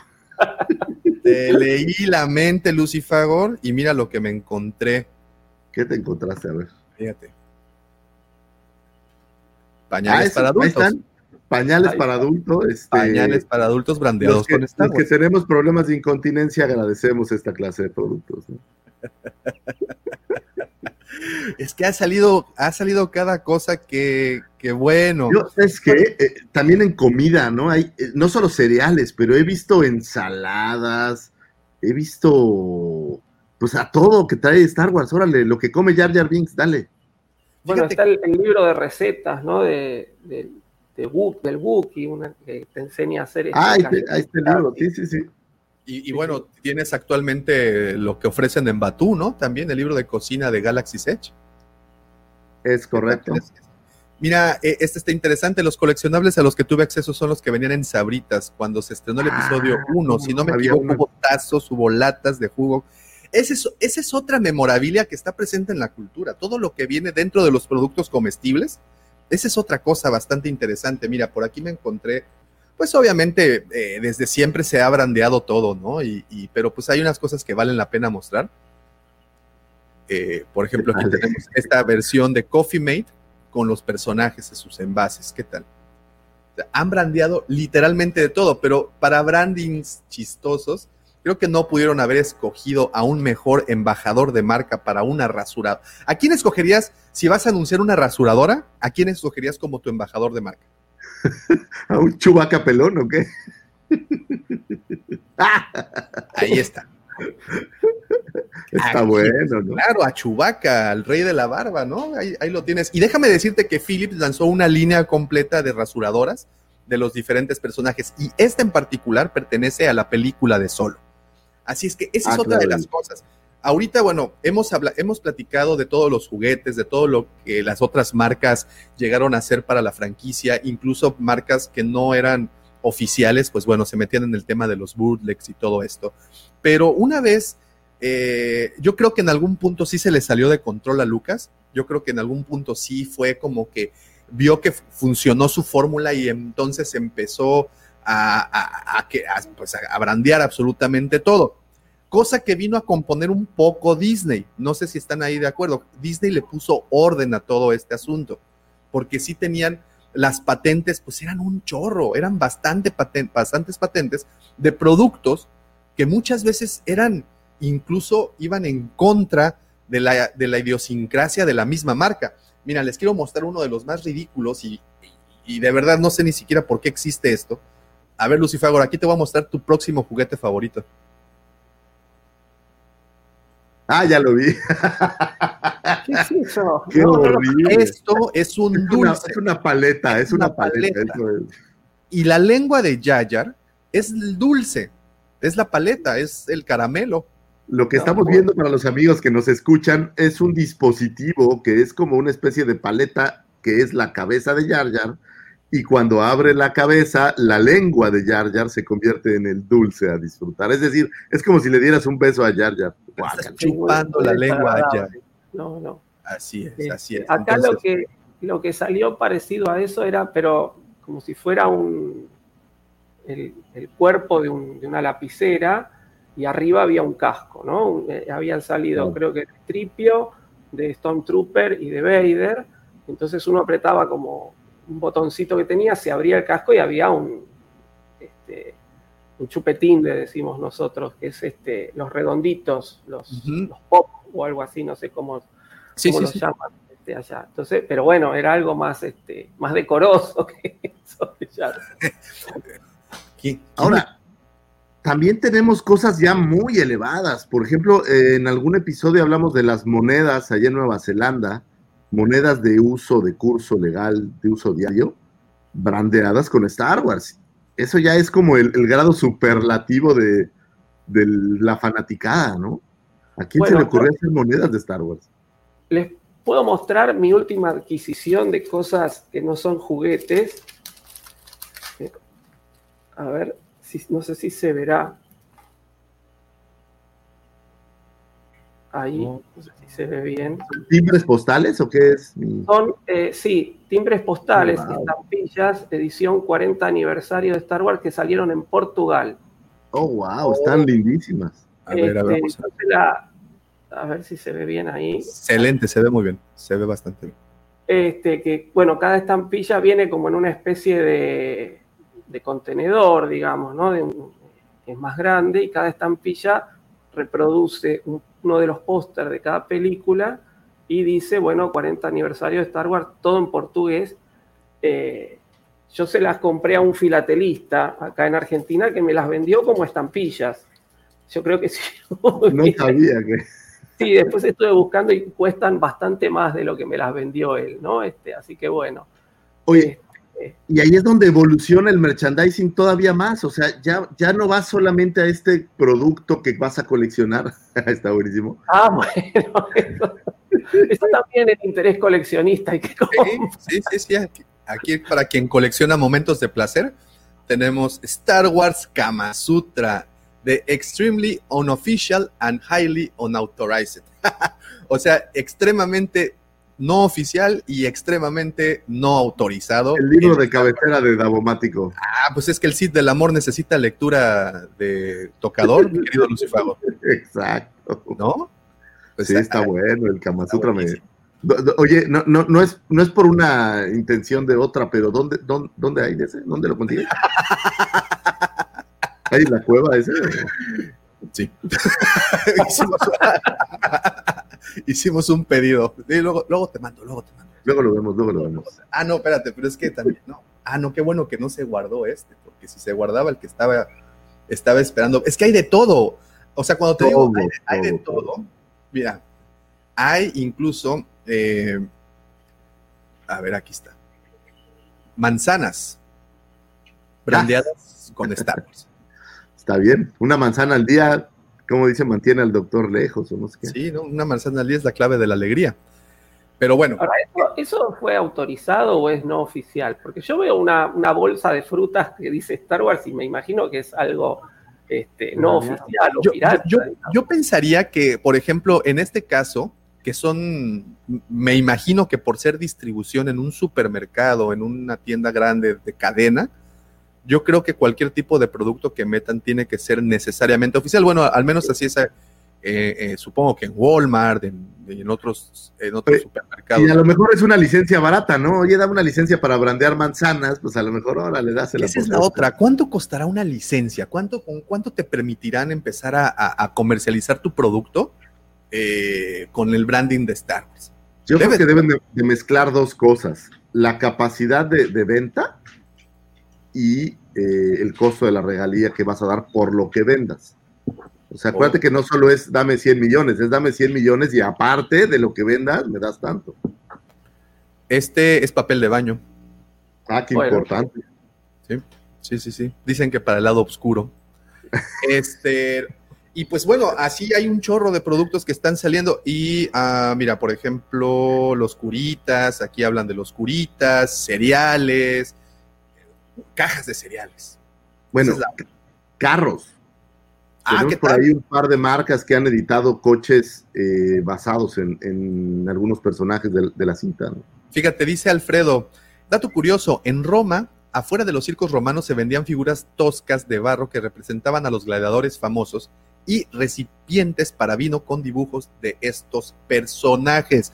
O sea, ya de esto Desde es entonces. parte de la naturaleza humana. Oye, y, y eso habla de, de estas eh, cosas que usas. La taza, güey.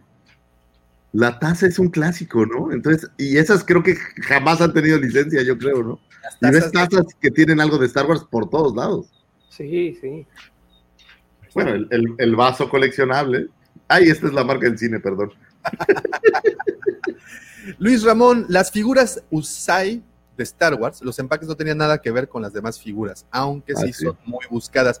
Pues por ahí tenemos a un a un este Death Star, Death, Death Star Commander, ¿no? Eh, Usando una calculadora como, como- Sí. O, o el- la versión, ¿sabes cuál? Del, del guardia imperial de del emperador, los rojos, pero en negro, sin capa. fíjate, dice Casio Kramer que en una farmacia shampoo para perros. Otra branding, otra bra- oportunidad para lucir a Chewbacca en un producto. Claro. Eh, en mi súper cercano aún hay bolsas Ziploc. Ah. Sí, todo. Tengo guardados paquetes de bolsas Ziploc, eh, ese dulce de Yayar, Exofil. Fíjate que antes guardaba igual muchas cosas, pero el espacio de repente se complica y, y dejé de coleccionar cosas que no sean figuras en, en mi caso. Me quedé con muy poco, pero hay eh, Swarovski, ahorita me estaba acordando, figuras de Swarovski eh, brandeadas con, con Star Wars, que, que aparte ya vamos a la joyería.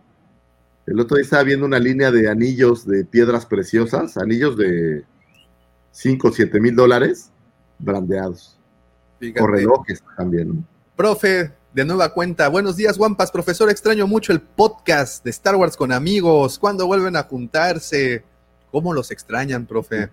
Eh, bueno, antes que nada, bueno, muchas gracias, este, pero no, no, la verdad no puedo decir, este, no depende solo de mí. Oye, Eh, ¿hay un chisme que no sabemos? No, no, no. No, no, no, no, no, no, estamos todos bien, gracias a Dios, este, pero, pero bueno, la, la pandemia nos ha, nos ha puesto a prueba muchas veces. este, Uh, que sí, ¿no? y bueno, creo que todo este tiempo es, es necesario. Yo creo que una vez que se normalice un poco la cosa acá en mi país, veremos, este, pero, pero no, no, no puedo decir el mes que viene porque no, no tengo la, la certeza. Así que bueno, no- eh, Oigan, No sé, ¿a por ustedes? ahora, eh, por el momento acá, gracias a ustedes, yo eh, tengo la posibilidad de, de seguir este, colaborando y participando y perteneciendo a todo lo que es el Star Wars. este, y, y bueno, seguiremos, seguiremos aquí mientras, mientras se pueda, ¿no? Ahora, como les decía hace un rato, estoy de vacaciones, entonces tengo más tiempo, después por ahí este, cueste un poco más, pero, pero siempre voy a... Voy a voy a- eh, ustedes Sí. me han abierto las puertas y siempre voy a estar este, disponible. Así que bueno. Es un deleite sentido- escucharte, profesor. Es un deleite. Así es que, es, Oigan. así es que por eso. Y a ustedes una pregunta que me vino a la mente. Este, en Ups. Ah, no. Es que, es que llegó mi asistente y me llamó una emergencia, pero ya se me escapó. En, en los cines, no sé si te acuerdas o no sé si pasaba en todos lados. Cuando salías del cine, estaba el puesto de la señora que tenía una- un mantel en el piso lleno de pura piratería y la taza y la estampa. y ¿es- ¿Eso pasaba ya también en, en todos lados? Eh, sí, sí, sí. Sí, acá también, este, el mantero que. eh, pero yo creo que hay toda una industria de eso, ¿no? Porque son, están, son siempre los mismos. Entonces, hay un espectáculo. Acá nosotros tenemos el, el famoso Luna Park, ¿no? Que es donde se hacen recitales, este, campeonatos, de, eventos deportivos y demás. No sé, viene este, Luis Miguel, por decirlo de alguna forma. Llena el Luna Park y afuera están este, los manteros vendiendo cualquier cosa de Luis Miguel, ¿no? Entonces, hasta, hasta eh, varitas que se encienden, uno las quiebra así, se encienden que dicen Luis Miguel. Ahora, al mes siguiente hay un recital, no sé, de otra cosa, o un evento de- de- de- para chicos, ¿no? Este, De, de algún artista para chicos, están los mismos, son los mismos, con los mismos productos que dicen, ¿no? Entonces hay toda una industria, y sí, de Star Wars también. Eh, de Star Wars también, hay, hay por todos lados. Eh, nosotros acá en, en- en lo que es la ciudad autónoma de Buenos Aires, hay una zona que todos los, los- los argentinos, o por lo menos los que viven en la ciudad y en el Gran Buenos Aires, conocemos que es la zona de Once, que se especializa en vender ese tipo de cosas. ¿no? Entonces, este, hay hasta, yo recuerdo una vez que hace mucho, cuando eh, empezó a salir la línea Power of the Force, que también eran carísimos acá. Este, yo ya era más grande, ya tenía mi trabajo, podía permitirme comprarme algunas figuras. De hecho, gracias a, a esa línea es que pude adquirir las naves que hoy tengo, ¿no? Te- Tengo la, la Slave One, el Halcón Milenario, el X-Wing, que son todos de la línea eh, Power of the Force. Eh, y bueno, en 11, un día caminando veo a un precio ridículo, baratísimo, toda la línea de, de muñecos, ¿no? Entonces, digo, ah, me la voy a comprar. Y se me dio por acercarme un poquito más a ver los muñecos, para decir, bueno, a ver cuáles hay, cuáles me llevo ahora. Eh, y todos estaban en el... venía un Yoda y el empaque decía Luke Skywalker. Una Leia y el empaque decía Luke Skywalker. Un Boba Fett y el empaque decía Luke Skywalker. Entonces, este, ahí me di cuenta que no eran, este, que no eran este, oficiales. Y si uno los empezaba a ver en mayor detalle, tampoco estaban tan bien hechos. Entonces, Curioso. una cosa es verlo de lejos, no es como cuando uno este, toma mucho y, y está este, así, ve las cosas, ve otra realidad, bueno, más o menos lo mismo, y uno se acerca y se da cuenta que no son lo que está esperando. Así que bueno, este, sí, sí, la zona de 11 se especializa hoy por hoy, este, inclusive, eh, y ya les digo, porque no están bien hechos, no sé de dónde los hacen, hay bastantes este, Black Series también. Este, Bueno, uno es que se acerca y los ve y, y son no, Sí, no hay- valen la pena hay- tampoco gastar ese dinero. hay un mercado en. China de piratería de locura, ¿eh? Tuvimos esta mala experiencia, Davo, ¿te acuerdas con, con los Tamashi Nations? Así es, que, así es tú. que compramos varios y que esta, esta es una historia real. Los teníamos en la tienda y estábamos muy orgullosos de tener Tamashi Nations para vender. Y un día nuestro querido Bumper, que le mando un gran abrazo, fue su cumpleaños, por cierto, Por cierto, un abrazo, a Bumper, se acerca a, a una de las cajas y me dice, oye, qué curioso que en Japón, en vez de Star Wars, se llame Star Wars. Y yo, güey, ¿cómo que Star Wars? ¿De qué hablas? Y a un costado de la caja, en vez de decir Star Wars, decía Star Wars. Y la verdad es que no lo había notado. Entonces le digo, a ver, espérame, y empiezo a revisar, y pues las, ya abrí la figura, y pues, y, y completas, ¿eh? En su celofán y todo, y pues pirata, ¿no? Tristemente piratas y de una calidad ínfima Horrible, horrible, horrible. eh, terrible, pero pues es, es triste que engañen a la gente y, y por ahí me ha pasado en Mercado Libre varias veces. Eh, incluso he visto notas de la gente que dice estas figuras son reproducciones o son que, que te lo dicen tal cual, pero hay un mercado de piratería brutal y yo creo que los hacen los mismos que fabrican las figuras. Han de vender el molde o algo y órale, sácala por tres pesos. Sí, seguramente. Acá, bueno, lo que acá se vende bien y tienen una calidad bastante aceptable son los Levo. le- Levo, ¿sí? Los Levo, este, también en esa zona. Entonces uno va y consigue Levo de Star Wars, Levo de, de distintas este, franquicias. Eso sí, tienen una calidad aceptable. Tengo algunos que este, eh, he sucumbido a la tentación, pero este, esos vienen con, Bueno, vienen con una calidad aceptable. Pero es la caja, la caja de algo para armar, porque he visto figuras, o sea, a Yoda, ¿no? Que lo- se lo inventan en, en- en marca, digamos, marca libre. Pero cajas así completas de. de- Sí, sí, cajas completas, bien. Wow. Sí. Hay, que, hay que- hay que ir a buscar Levo. Hay que ir a buscar. Que Lego es otra historia muy, muy bonita, ¿eh? Lego es otra historia que va de la mano con Star Wars y su renacimiento que tuvo en el 99, porque fue justo en ese año cuando se le otorga la licencia a esta marca danesa y de, llevan ya 21 a 22 años, para ser más exacto, con, con la licencia de Star Wars y creo que hasta el momento es de sus, de sus licencias o de sus ramas más exitosas para, Bueno, para Lego. Fue la primer licencia que Lego compró para, para hacer, porque ahora pues tienen a los superhéroes y tienen a Harry Potter y algunas otras cosas, pero Star Wars fue su primer licencia y vendieron como locos, o bueno, siguen vendiendo, ¿no? Dice el George, hola los tres reyes. Es un cohete levantarse al mismo tiempo que ustedes, pero aquí andamos, tendidos como bandidos. Excelente. Un abrazo. Dice Alfredo Ferrat, algo que se me hace muy curioso son los libros de autoayuda con inspiración en la saga. Sí, lo sé. Que- que que, pues sí, se pueden tomar muchas analogías, ¿no? De, de- de la, de la filosofía starwariana. Está Eh, Mario, plagada de analogías. dice, dice Mario Castillo, palillos chinos con sables. Híjole, esos sí son todo un clásico, ¿no? ¿Sabes dónde? Allá en Japón hay este barrio, si la memoria no me falla, se llama Akihibara o Akibahara o algo así. Y haz de cuenta que todo lo de Star Wars lo trasladan a, a- a su cultura y ves de todo que tiene que ver con Japón, pero brandeado con, con Star Wars. Como estos palillos chinos. Como están los palillos chinos en forma de sable, todo un clásico. Bueno, lo- Eh, lo, que me encanta que acá no, no, no se consigue es el, el set para la parrilla de Star Wars. Ah, claro. Que es este, con el mango de sable de luz, que viene el cuchillo, el tenedor, Oye, eso es trabajar en la parrilla y el Está mango. bueno. Creo que el de Vader he visto. Hermoso también. Dice Arkham Store, recipiente de jabón líquido en forma de cascos de Vader Trooper y Kylo Ren. Ah, sí, cómo no. Sí. Dice Jorge. Fíjate, este es un muy buen dato y algo muy digno de recordar. Los jerseys del equipo de fútbol de los Cholo Claro.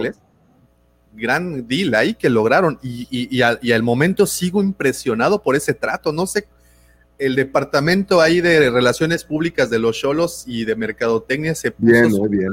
pilas, ¿eh? ¿Sí viste esas playeras, profe? Las que Eh, sacaron de los troopers. No, no las he visto. Los Cholos es el equipo de fútbol soccer de Tijuana Ajá. y tienen eh, el año, no sé si el pasado o el anterior fue, sacaron dos, dos uniformes brandeados con Star Wars. De hecho, en la presentación hicieron todo un, eh, esto para la salida de Rise of Skywalker. Uno es rojo, que es el, el Sith Trooper, El- y otro es eh, blanco del Trooper de la Primera Orden. Están, están padres, la neta. Sí, sí, sí, súper. Y, y- y es aquí donde dices, ah, ¿cómo lo hicieron? Ok, viven en Tijuana, frontera con California, posiblemente ahí hay conexiones. A mí, a mí se me figura, oye, pues es que el dueño de los Cholos andaba cenando ahí con algún ejecutivo que conocía porque es su vecino y le dijo, oye, ¿y si sacamos esto, ah, pues sácalo más. Pues sí, ahí, ahí pudo haber sido.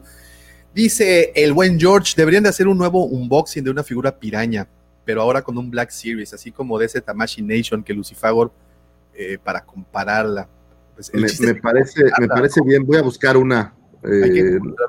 ah, en- el, el otro día vi en, no en Mercado Libre, en, en la versión eh, de la India, ¿cómo se llama? En Alibaba, perdón, en la versión asiática, y me encontré Black Series por un dólar. Oh, pues seguramente, ¿eh? seguramente. Nunca Sí, bueno. llegó. Pero voy- voy a, voy a volver a hacer el intento de traerlas para, para enseñarles la. Dice Raúl Collazo, buenos días a todos. Mientras me alisto para ir a la chamba viendo el en vivo, muy buena plática. Saludos. Muchas gracias, Raúl, y muchas gracias a todos los que están conectados. Por Oye. cierto, ajá, Y también, no, te iba a platicar también cómo se va a, a todos los ámbitos. Por ahí Disney, en Disney tiene una tienda de, de coleccionables de alta gama, voy a decir. Eh, llámese Yadro o este tipo de, de figuras.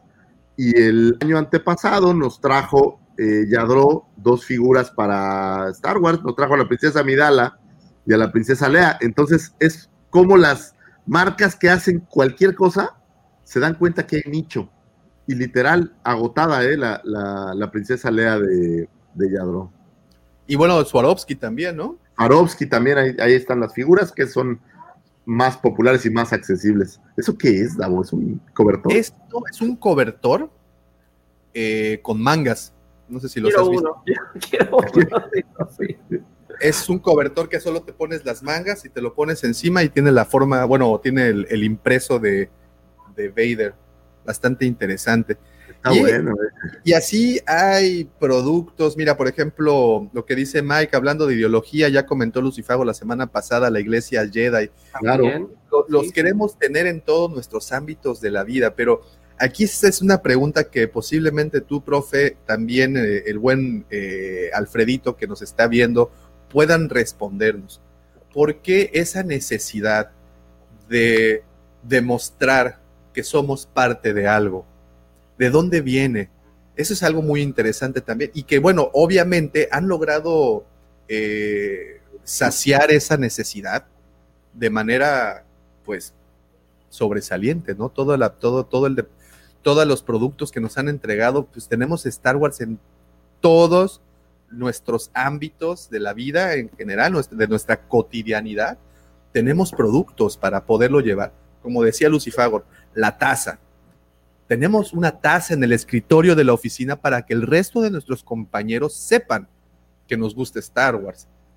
En el automóvil, tienes una pegatina en el automóvil de Vader o de cualquier cosa para que el resto de la gente, porque, ojo, nosotros nos hemos enfocado muchísimo al coleccionismo de figuras de acción, pero el coleccionismo de Star Wars no se limita a eso. El, el coleccionismo de Star Wars tienes un sinfín de productos que, que, bueno, puedes lucir en tus, en tus anaqueles y siempre lucen geniales. Va desde despertadores, va de aparatos electrodomésticos, van de artículos para los carros, prendas, disfraces, etc., etc., etc. Pero ¿por qué esa necesidad? Que es a mí lo que me llama más la atención. ¿Por qué el querer demostrar? A mí me gusta, que, que ojo, no sé si esa necesidad, y aquí es otra pregunta, a ver si nos pueden responder. Esa necesidad la tiene el, el, ser humano por naturaleza y compañías como Lucas supieron aprovecharla para reventar todo esto o esta necesidad la genera la generan empresas, las empresas, las mismas empresas. Entonces, ¿qué vino primero?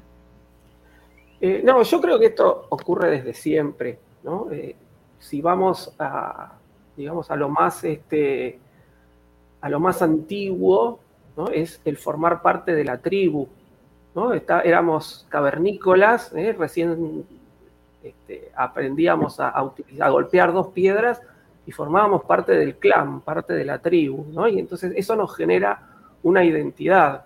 Eso después se fue eh, evolucionando en lo que es el nacionalismo, el formar parte de un país, ¿no? Este, yo veo unos documentales eh, cortitos también por YouTube sobre, sobre curiosidades de la geografía y ayer justo veía uno de un, este, un país que se llama eh, Liberland, que no existe, es un país que no existe, que es como una islita que estaba en los límites entre Croacia y, Serbia, creo. Este, y, bueno, esa islita no la quería ningún país porque cada país que se, que se adueñara de esa islita iba a aceptar como la frontera del otro, entonces estaba ahí en una especie de, vacío legal. Y un tipo fue y dijo, esta isla es mía y acá voy a construir mi país, Liberland. Y claro, le mandaron, le mandaron a, la, a la policía a, a Y él decía, no, porque es un tipo que es un abogado preparado. Entonces el policía, mientras lo llevaba, le decía, este, no porque este país y los límites de tu país están solo en tu cabeza. Y dice, bueno, los límites de todos los países están en la cabeza de la ah, gente. Eso dijo Lennon en algún momento. Son totalmente arbitrarios, ¿no? Entonces esa nacionalidad que tenemos porque naciste en este país, eh, sos argentino y tenés que,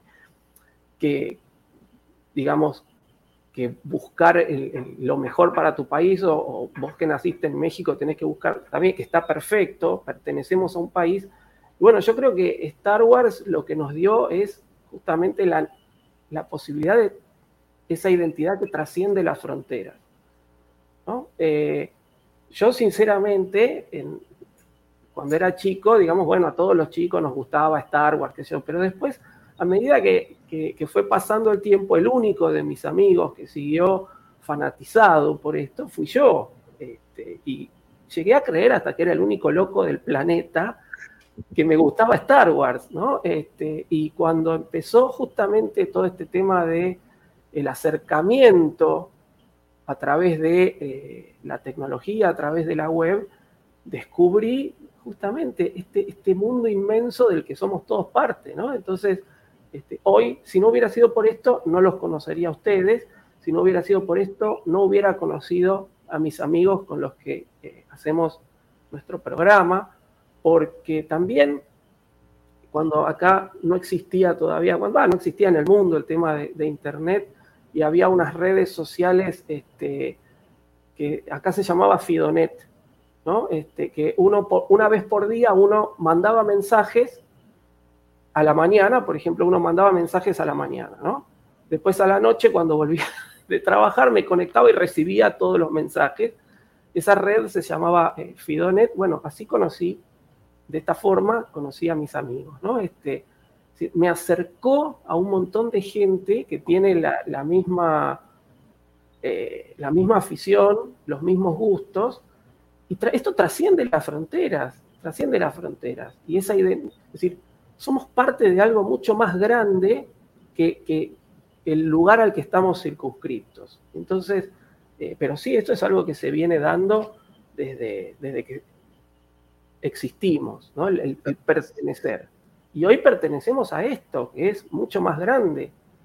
Es lo mismo, yo lo comparo justamente, ustedes hablaban de un equipo de fútbol hace un rato, a mí sinceramente los deportes eh, no me gustan, pero es lo mismo, es decir, es la misma, yo tengo la misma identidad o el mismo sentido de pertenencia por Star Wars que una persona que tiene un sentido de pertenencia por ser hincha de un equipo de fútbol.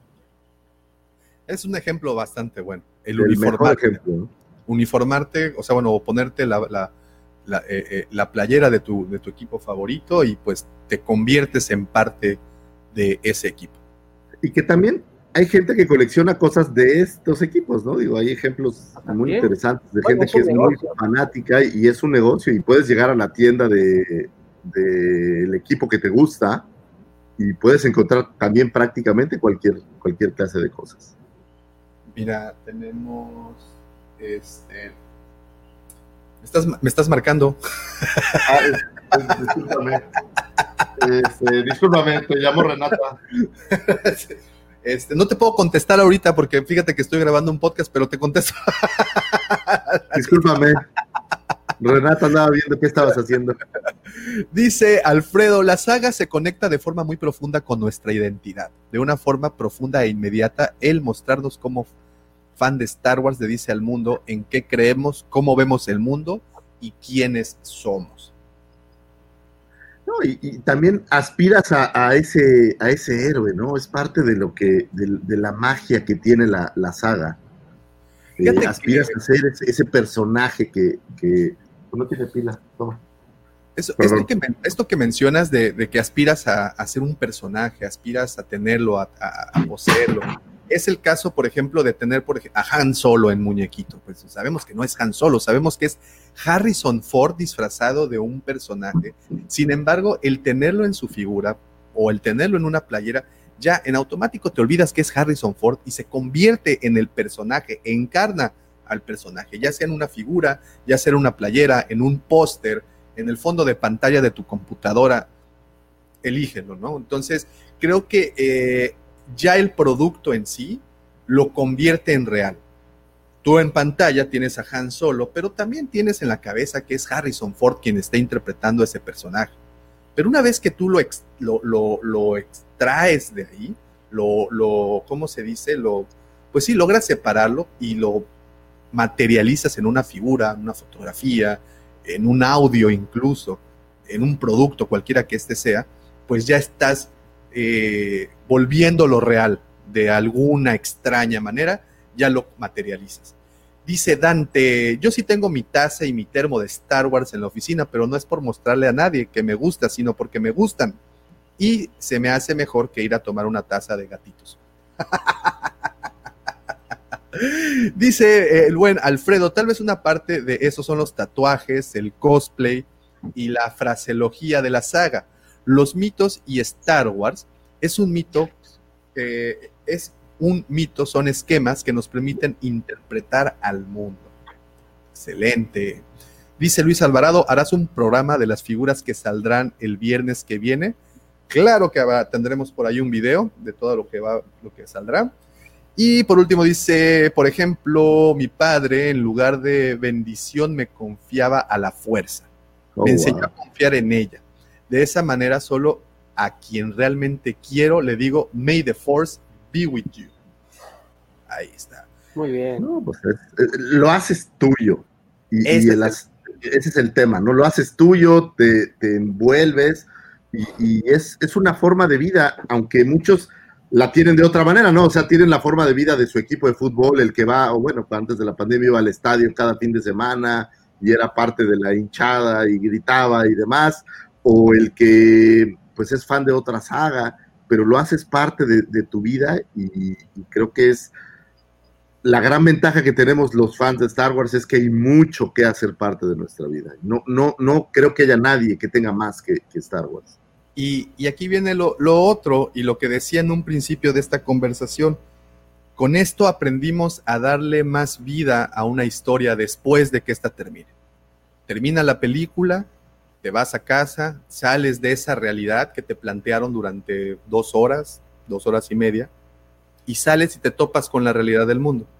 El hecho de tener una imagen, una memorabilia, un producto, un, un- piojo Herrera, el- ese hecho te hace que la es- estires más esa historia y que puedas brincar y ser parte de ella. Los juguetes te hacían ser protagonista de esa historia.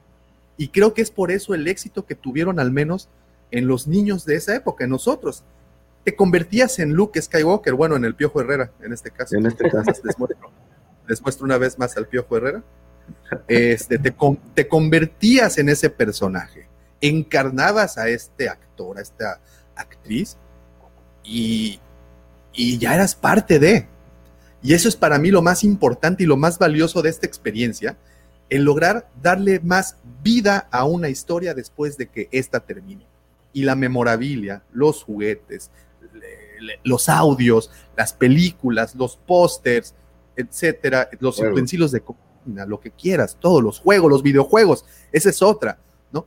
Eh, los, que, que los videojuegos pues prácticamente han acompañado a la saga desde que es- esta existe, ¿no? Afortunadamente surgió cuando ya Atari estaba en el mercado y, pues empezamos a darle más vida. Los libros, otra cosa, ¿no? Los libros nos han echado la mano a continuar, a continuar, a seguir estirando, a seguir estirando, a seguirla viviendo y a seguirla disfrutando. Y creo que este es el éxito de este, de, pues de este fenómeno. El, eh, el mer- la mercancía, todo lo que se utilizó para promover la película se convirtió en parte de nuestra vida. ¿No? Y bueno, pues esto hace que, que quieras seguir viendo más películas para que sigan generando memorabilia y sigas pudiendo comprar, porque no hemos hablado de la memorabilia como tal, como merchandising. Hay muchísimas piezas de las películas que se convierten en una, en una pieza de merchandising. Los libretos de las películas, o fotografías autografiadas, o todas estas cosas que nacen realmente en la cinta y que se transforman en, en lo que tú quieres tener para estar mucho más cercano al personaje del que eres fanático o al director o a la historia en sí. O sea, es, es parte de todo este, de este negocio. Fíjate, como dice Mike, como adultos utilizamos esta mercancía para que nos acompañe en nuestra vida diaria. Es el sustituto a cuando éramos niños llevábamos nuestros juguetes a casa de la tía. Totalmente de acuerdo. Es la manera como, digo, estás teniendo un mal día y de repente volteas en el escritorio y tienes una figurita de Yoda, como que te extrae tantito, ¿no? Te, te- te- te- al- separa tantito de ese momento raro, crítico que estás viviendo y, y- pues te hace pensar en algo diferente. Fíjate Bueno, a mí me, eh, me pasó una cosa curiosa, ¿no? Eh, Yo hace muchos años, antes de dedicarme a la, a la docencia, trabajaba en una oficina y tenía mi escritorio con figuritas de Star Wars, ¿no?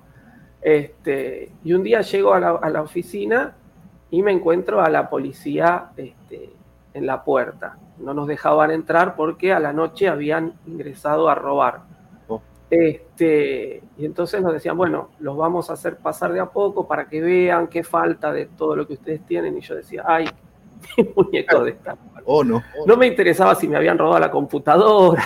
si habían- Y no, no, me robaron la computadora, pero los muñecos que estaban este, ahí arriba del. Se ve que les dieron así como un sopapo y estaban todos desparramados por el piso. Y como que dije, bueno, la computadora eventualmente se repondrá, pero esto. Este, estuve muy, muy contento de que no se llevaron mis No, y, y se vuelven cosas valiosas para, para uno, ¿no? Se vuelven, o sea, independiente del valor monetario que le puedan dar al Piojo Herrera, independientemente de eso, se vuelven en, en- en cosas eh, que, que te pertenecen y que son gran, gran parte de tu existencia. Y se- ¿sabes qué? Se vuelve como, como un alivio. Hace muchos años en una Comic Con, es un ejemplo, compré una versión de- del anillo de Sauron, del Señor de los Anillos. Y al paso del tiempo se ha vuelto tan cercano a mí que cuando tengo momentos complicados de estrés o este tipo de cosas, regreso al anillo a decir, bueno, digo, a lo mejor sonará muy caricaturesco, pero es- esto me da poder, yo puedo hacerlo, y, y siempre se vuelve como esta cosa reconfortante, que si bien no es de Star Wars, pero es el ejemplo de cómo estas, eh, esta mercancía o este tipo de cosas nos pueden dar hasta un poco de paz en, en momentos críticos. Es, es muy curioso cómo nos conectamos a esto y nos hacen sentir ese héroe que necesitamos cuando a veces necesitamos ser, ser un héroe. Es, es, eh, psicológicamente es muy interesante. Creo que necesitamos un, a un este, psicólogo adicional en este programa para que nos explique estas cosas como, como deben ser, ¿no? Mira, dice George, tengo varios tatuajes y uno de ellos es uno de Star Wars que hace lo que mencionaba Davo, del Yoda en la oficina. O sea, lo volteas a ver y te escapas tantito, escaparte de tu realidad. Ese ha sido el trabajo que ha, o bueno, esa es la, la- la, eh, la función de este tipo de productos. Y, regreso al inicio de este tema, de esta conversación.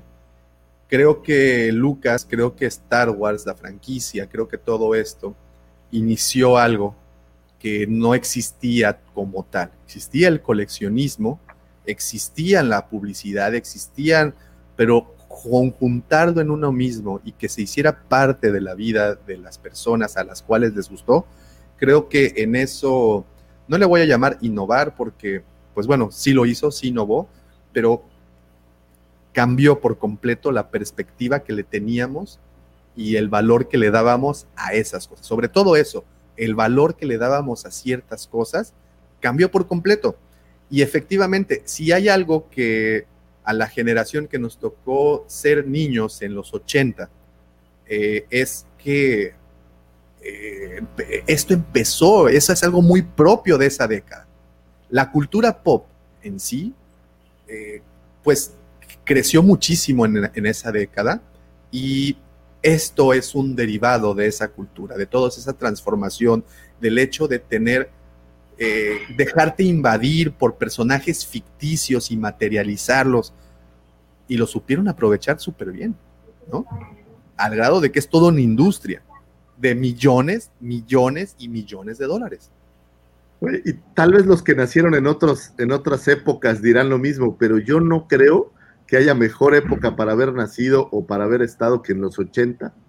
Tuvimos el nacimiento y la fuerza de los videojuegos, los juguetes coleccionables, Star Wars, las grandes franquicias y toda la revolución de Internet y demás. Hemos sido los, los más conectados con eso. Porque hoy nace un niño y ya nació con eso. Mis hijos ya Internet es algo que, es más, es extraño que no esté ahí, ¿no? Es como de, ¿cómo que no hay Internet? ¿De qué hablas?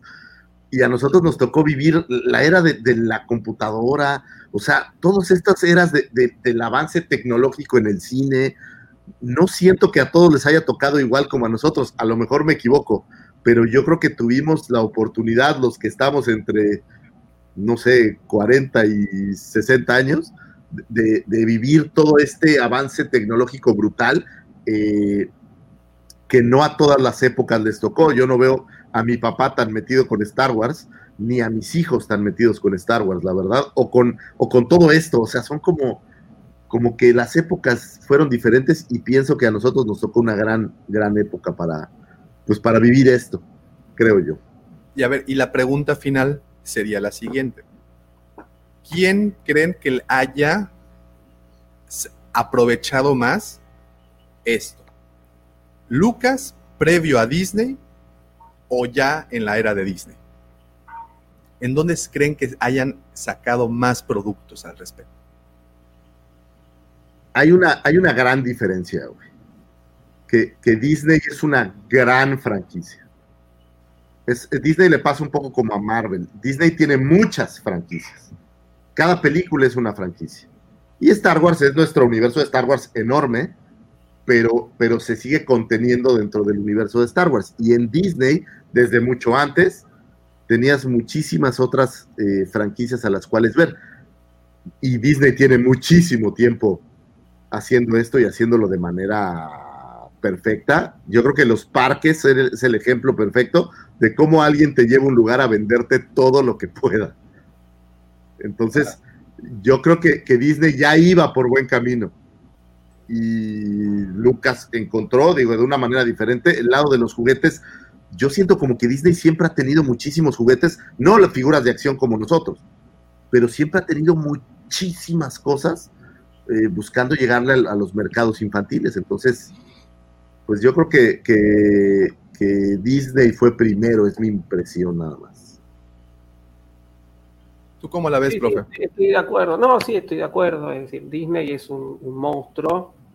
Este, yo creo que, que, Lucas fue una de esas personas tocadas con la varita mágica, ¿no? Este, porque realmente podría haber pasado tranquilamente este, lo que vaticinaban los ejecutivos de la Fox y que Star Wars hubiera pasado sin pena ni gloria como tantas otras este, películas y se hubieran ahorrado medio millón de dólares en el sueldo del director. Y sin embargo, eh, y además porque se estrenó nada más que en 32 salas de cine en Estados Unidos, que para lo que es Estados Unidos es poquísimo. Es decir, era, tenía, yo creo que este, todas las condiciones eh, en contra, ¿no? Todas las condiciones de distribución en contra para no ser un éxito. Este, y, sin embargo, eh, pegó en la gente, ¿no? Es decir, George Lucas nos dio esa mitología moderna que hacía falta. Y, ahí eh, la gente le devolvió un poco a Lucas eh, formando parte de todo este universo. Entonces, Lucas para mí fue tocado con la varita mágica y sí, él le debe todo a Star Wars. Eh, Disney ya venía con una historia, ¿no? Que tal vez lo vivió Walt Disney en su momento con el ratón Mickey, este, que también, Walt Disney también es esas, esas personas que han eh, aparecido. Tocadas, Claro. Este, pero ya venía, ya, ya era, cuando Lucas empezaba, Disney ya era un, conglomerado bastante pujante, ¿no? Bastante fuerte. Así que eh, yo no sé, yo creo que el, mayor éxito para mí lo tuvo en la era Lucas, porque lo construyó todo Lucas a partir de eso. Disney ya está, Disney yo creo que está aprovechando ese éxito que construyó Lucas, ¿no? Este, que no lo veo mal tampoco, porque bueno, es un negocio para Disney, ¿no? Si no, no hubiera pagado la cantidad que pagó para comprar Star Wars. Este, pero para mí, y desde, desde, desde esta opinión de, de, fanático de Star Wars y no por ahí de, analista social, este, creo que el mayor impacto lo tuvo durante la era Lucas. Y nada más, no dejemos de ver, el pez gordo se comía al pez más chiquito, entonces, pues Disney compró a Lucas, ese es, ese es el ejemplo más claro de quién, quién tenía más billetón. Mira, nada más terminamos con los comentarios. Alfredo Ferrat, Bendito aquel que tiene a su lado a una pareja que entienda o que al menos respete esta parte tan importante de nuestra vida y aún más bendecido si sabe utilizarlo como una vía para estar juntos y chantajearnos. Lo último yo lo puse, pero es cierto. es real. Dice el buen George Lucas es uno de esos selectos iluminados de la historia de la humanidad. Lo equiparon equiparon con, lo equipararon con Jordan, Maradona y el mismo Disney.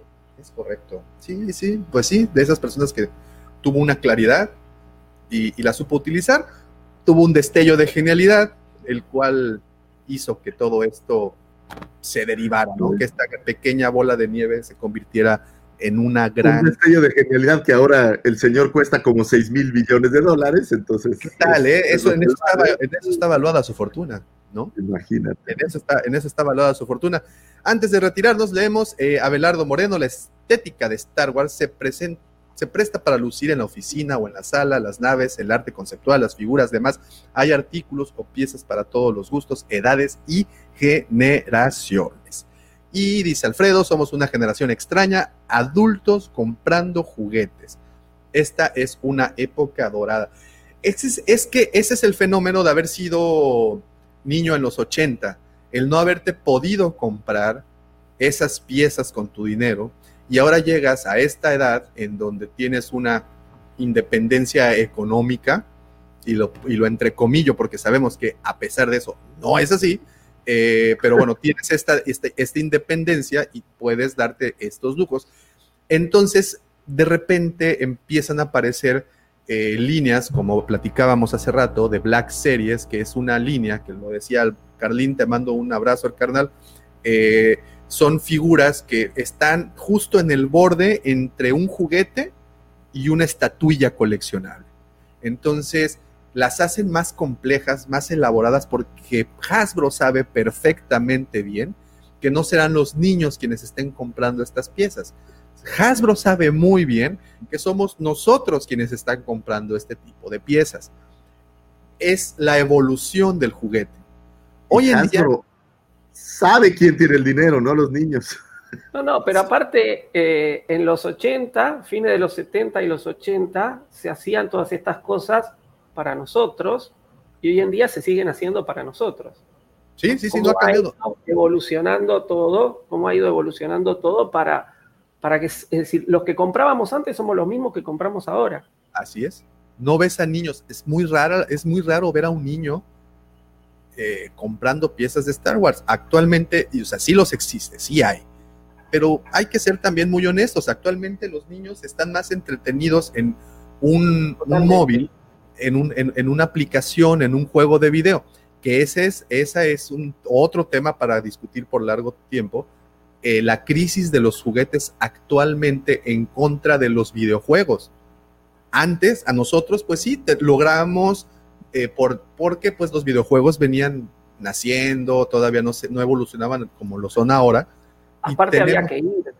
Exacto, a, había, había, que, que ir a la Arcadia. A jugar a los es, videojuegos, a un local. Ahora así, lo tengo en casa. Es, lo tengo, no solo en casa, sino que en el celular. Es una y el juguete que, lo tenías en casa. ¿no? Entonces, estaba, estaba leyendo por ahí un artículo de cómo esta pandemia ha generado niños adictos al, al dispositivo o a los dispositivos. Saludos. Así es, así es, así es. Es el tema, o sea, ya no jugamos, ahora todo es vía un dispositivo. Es muy interesante cómo ha cambiado el, el mecanismo de consumo y demás. Entonces, actualmente las empresas jugueteras como Hasbro, pues bueno, tienen esta, este hándicap, ¿no? Con el que tienen que luchar.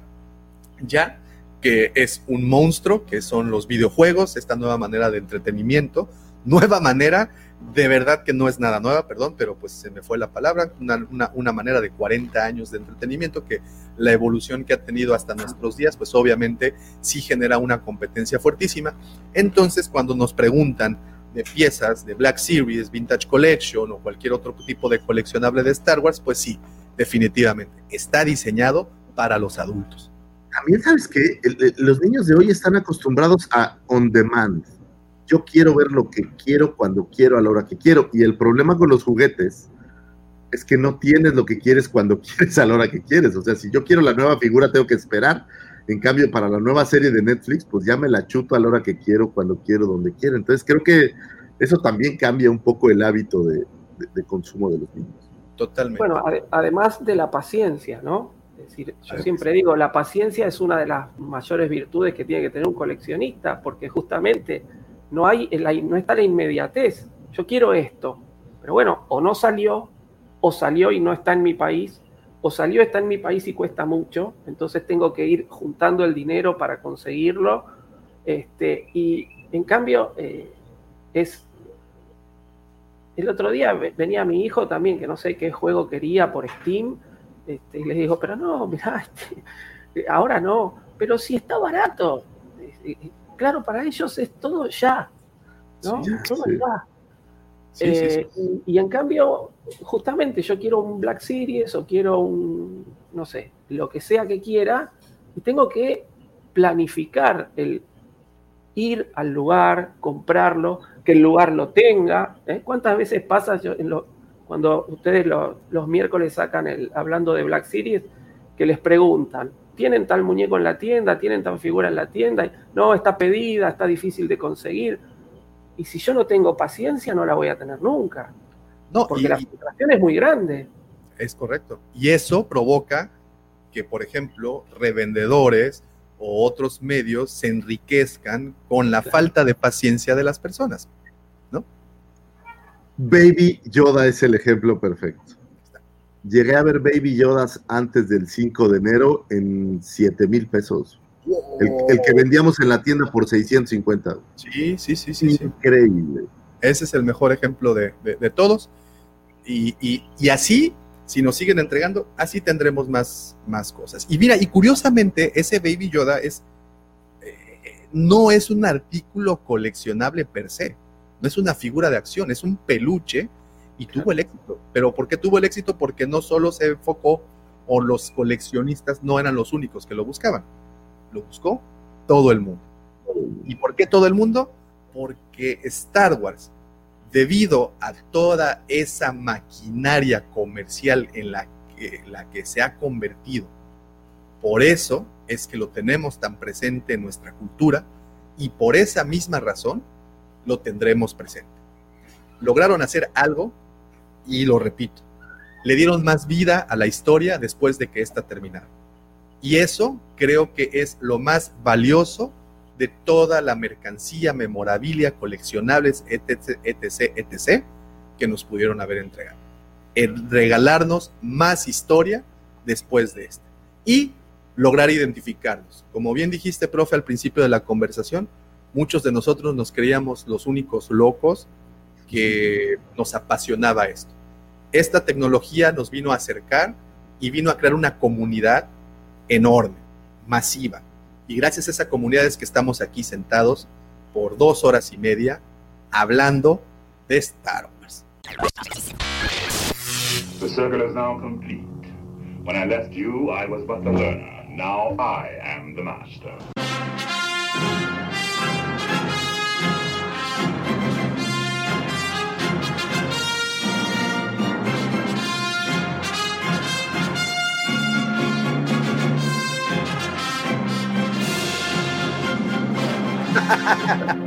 Señores, lo único que me resta es agradecerles, agradecerles a todas las personas que estuvieron conectadas desde el principio, desde las 5 de la mañana para muchos, 6 de la mañana para otros.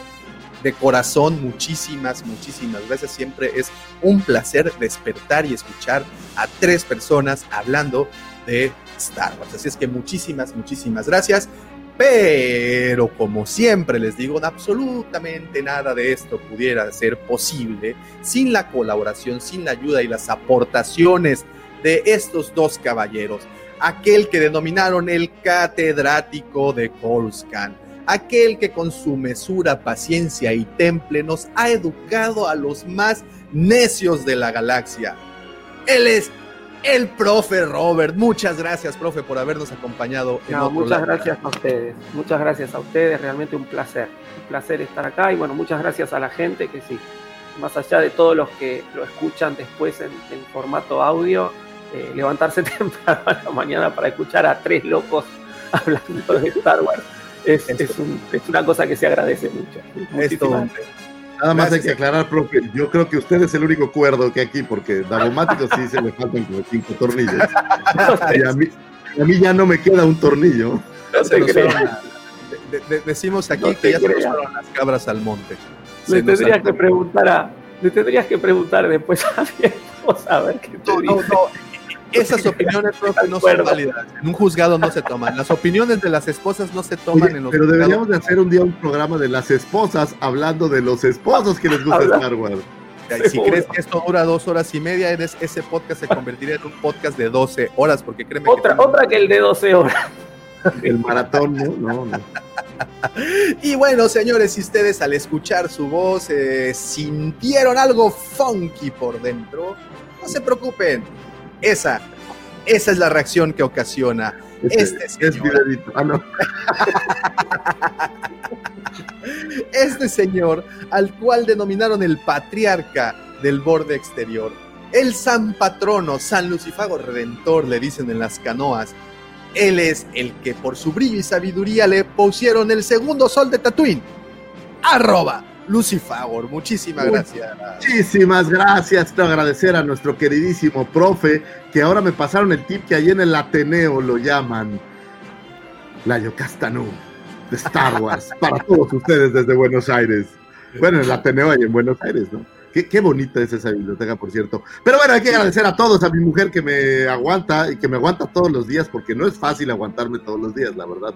Tengo, una, tengo un humor un poco ácido, entonces te lo agradezco, amor mío, a mis hijos, a todos los que nos escuchan, a los demás podcasteros que están por ahí en la podcastósfera y a cualquiera que haga contenidos de Star Wars, les agradecemos mucho por estar aquí. Chicos que se levantan temprano, muchísimas gracias. Y a los que no llegaron por escucharnos en el podcast, muchísimas gracias. Pero qué importa lo que yo diga, nada de esto podría ser posible sin la mente siniestra. El ya popularizado, siempre invitado, nunca igualado, Cid del Amor, Mandaloriano del Corazón y aquel por el cual los corazones de las Twi'leks revientan a bocanadas de sangre que lanzan a todo el cuerpo para rellenar esos este, músculos. Bueno, al señor arroba Davomático. Gracias por existir, Davomático. Te faltó Fíjate esas que zonas cavernosas llenas en de algún, en algún tiempo de mi vida eh, tuve la intención de escribir algo de, de, de- No es que no es erótico, pero algo así como acá. Quería probar y, y qué fuerte. Entonces de repente se me salen por ahí palabras del tipo. Pero bueno, me refiero al señor arroba daumático. Gracias por existir. Gracias, muchas gracias. Último comentario. Buenos días, había escuchado sus reviews, pero me gustaría preguntar por qué están, por qué tan temprano estos en vivos. ¿Por qué hay que iniciar temprano? contestar, fíjate, ¿Por con, qué con una imagen puedo contestar, mira. Ahí está, y ya están esperando, ya están en espera. Pero además, además déjenme decirles algo. Es hermosísimo empezar un fin de semana escuchando a tres locos hablar de Star Wars. Muchísimas gracias, señores. Muchísimas gracias a todos los que están presentes. Gracias a todos por descargar o ponerle play a este episodio. Nos estamos viendo y escuchando a lo largo de la semana. Gracias, gracias y de verdad, muchas gracias. Nos vemos pronto. Hasta luego. Y no se olviden que la fuerza los acompañe, señores. Hasta pronto. Bye. Se me está olvidando.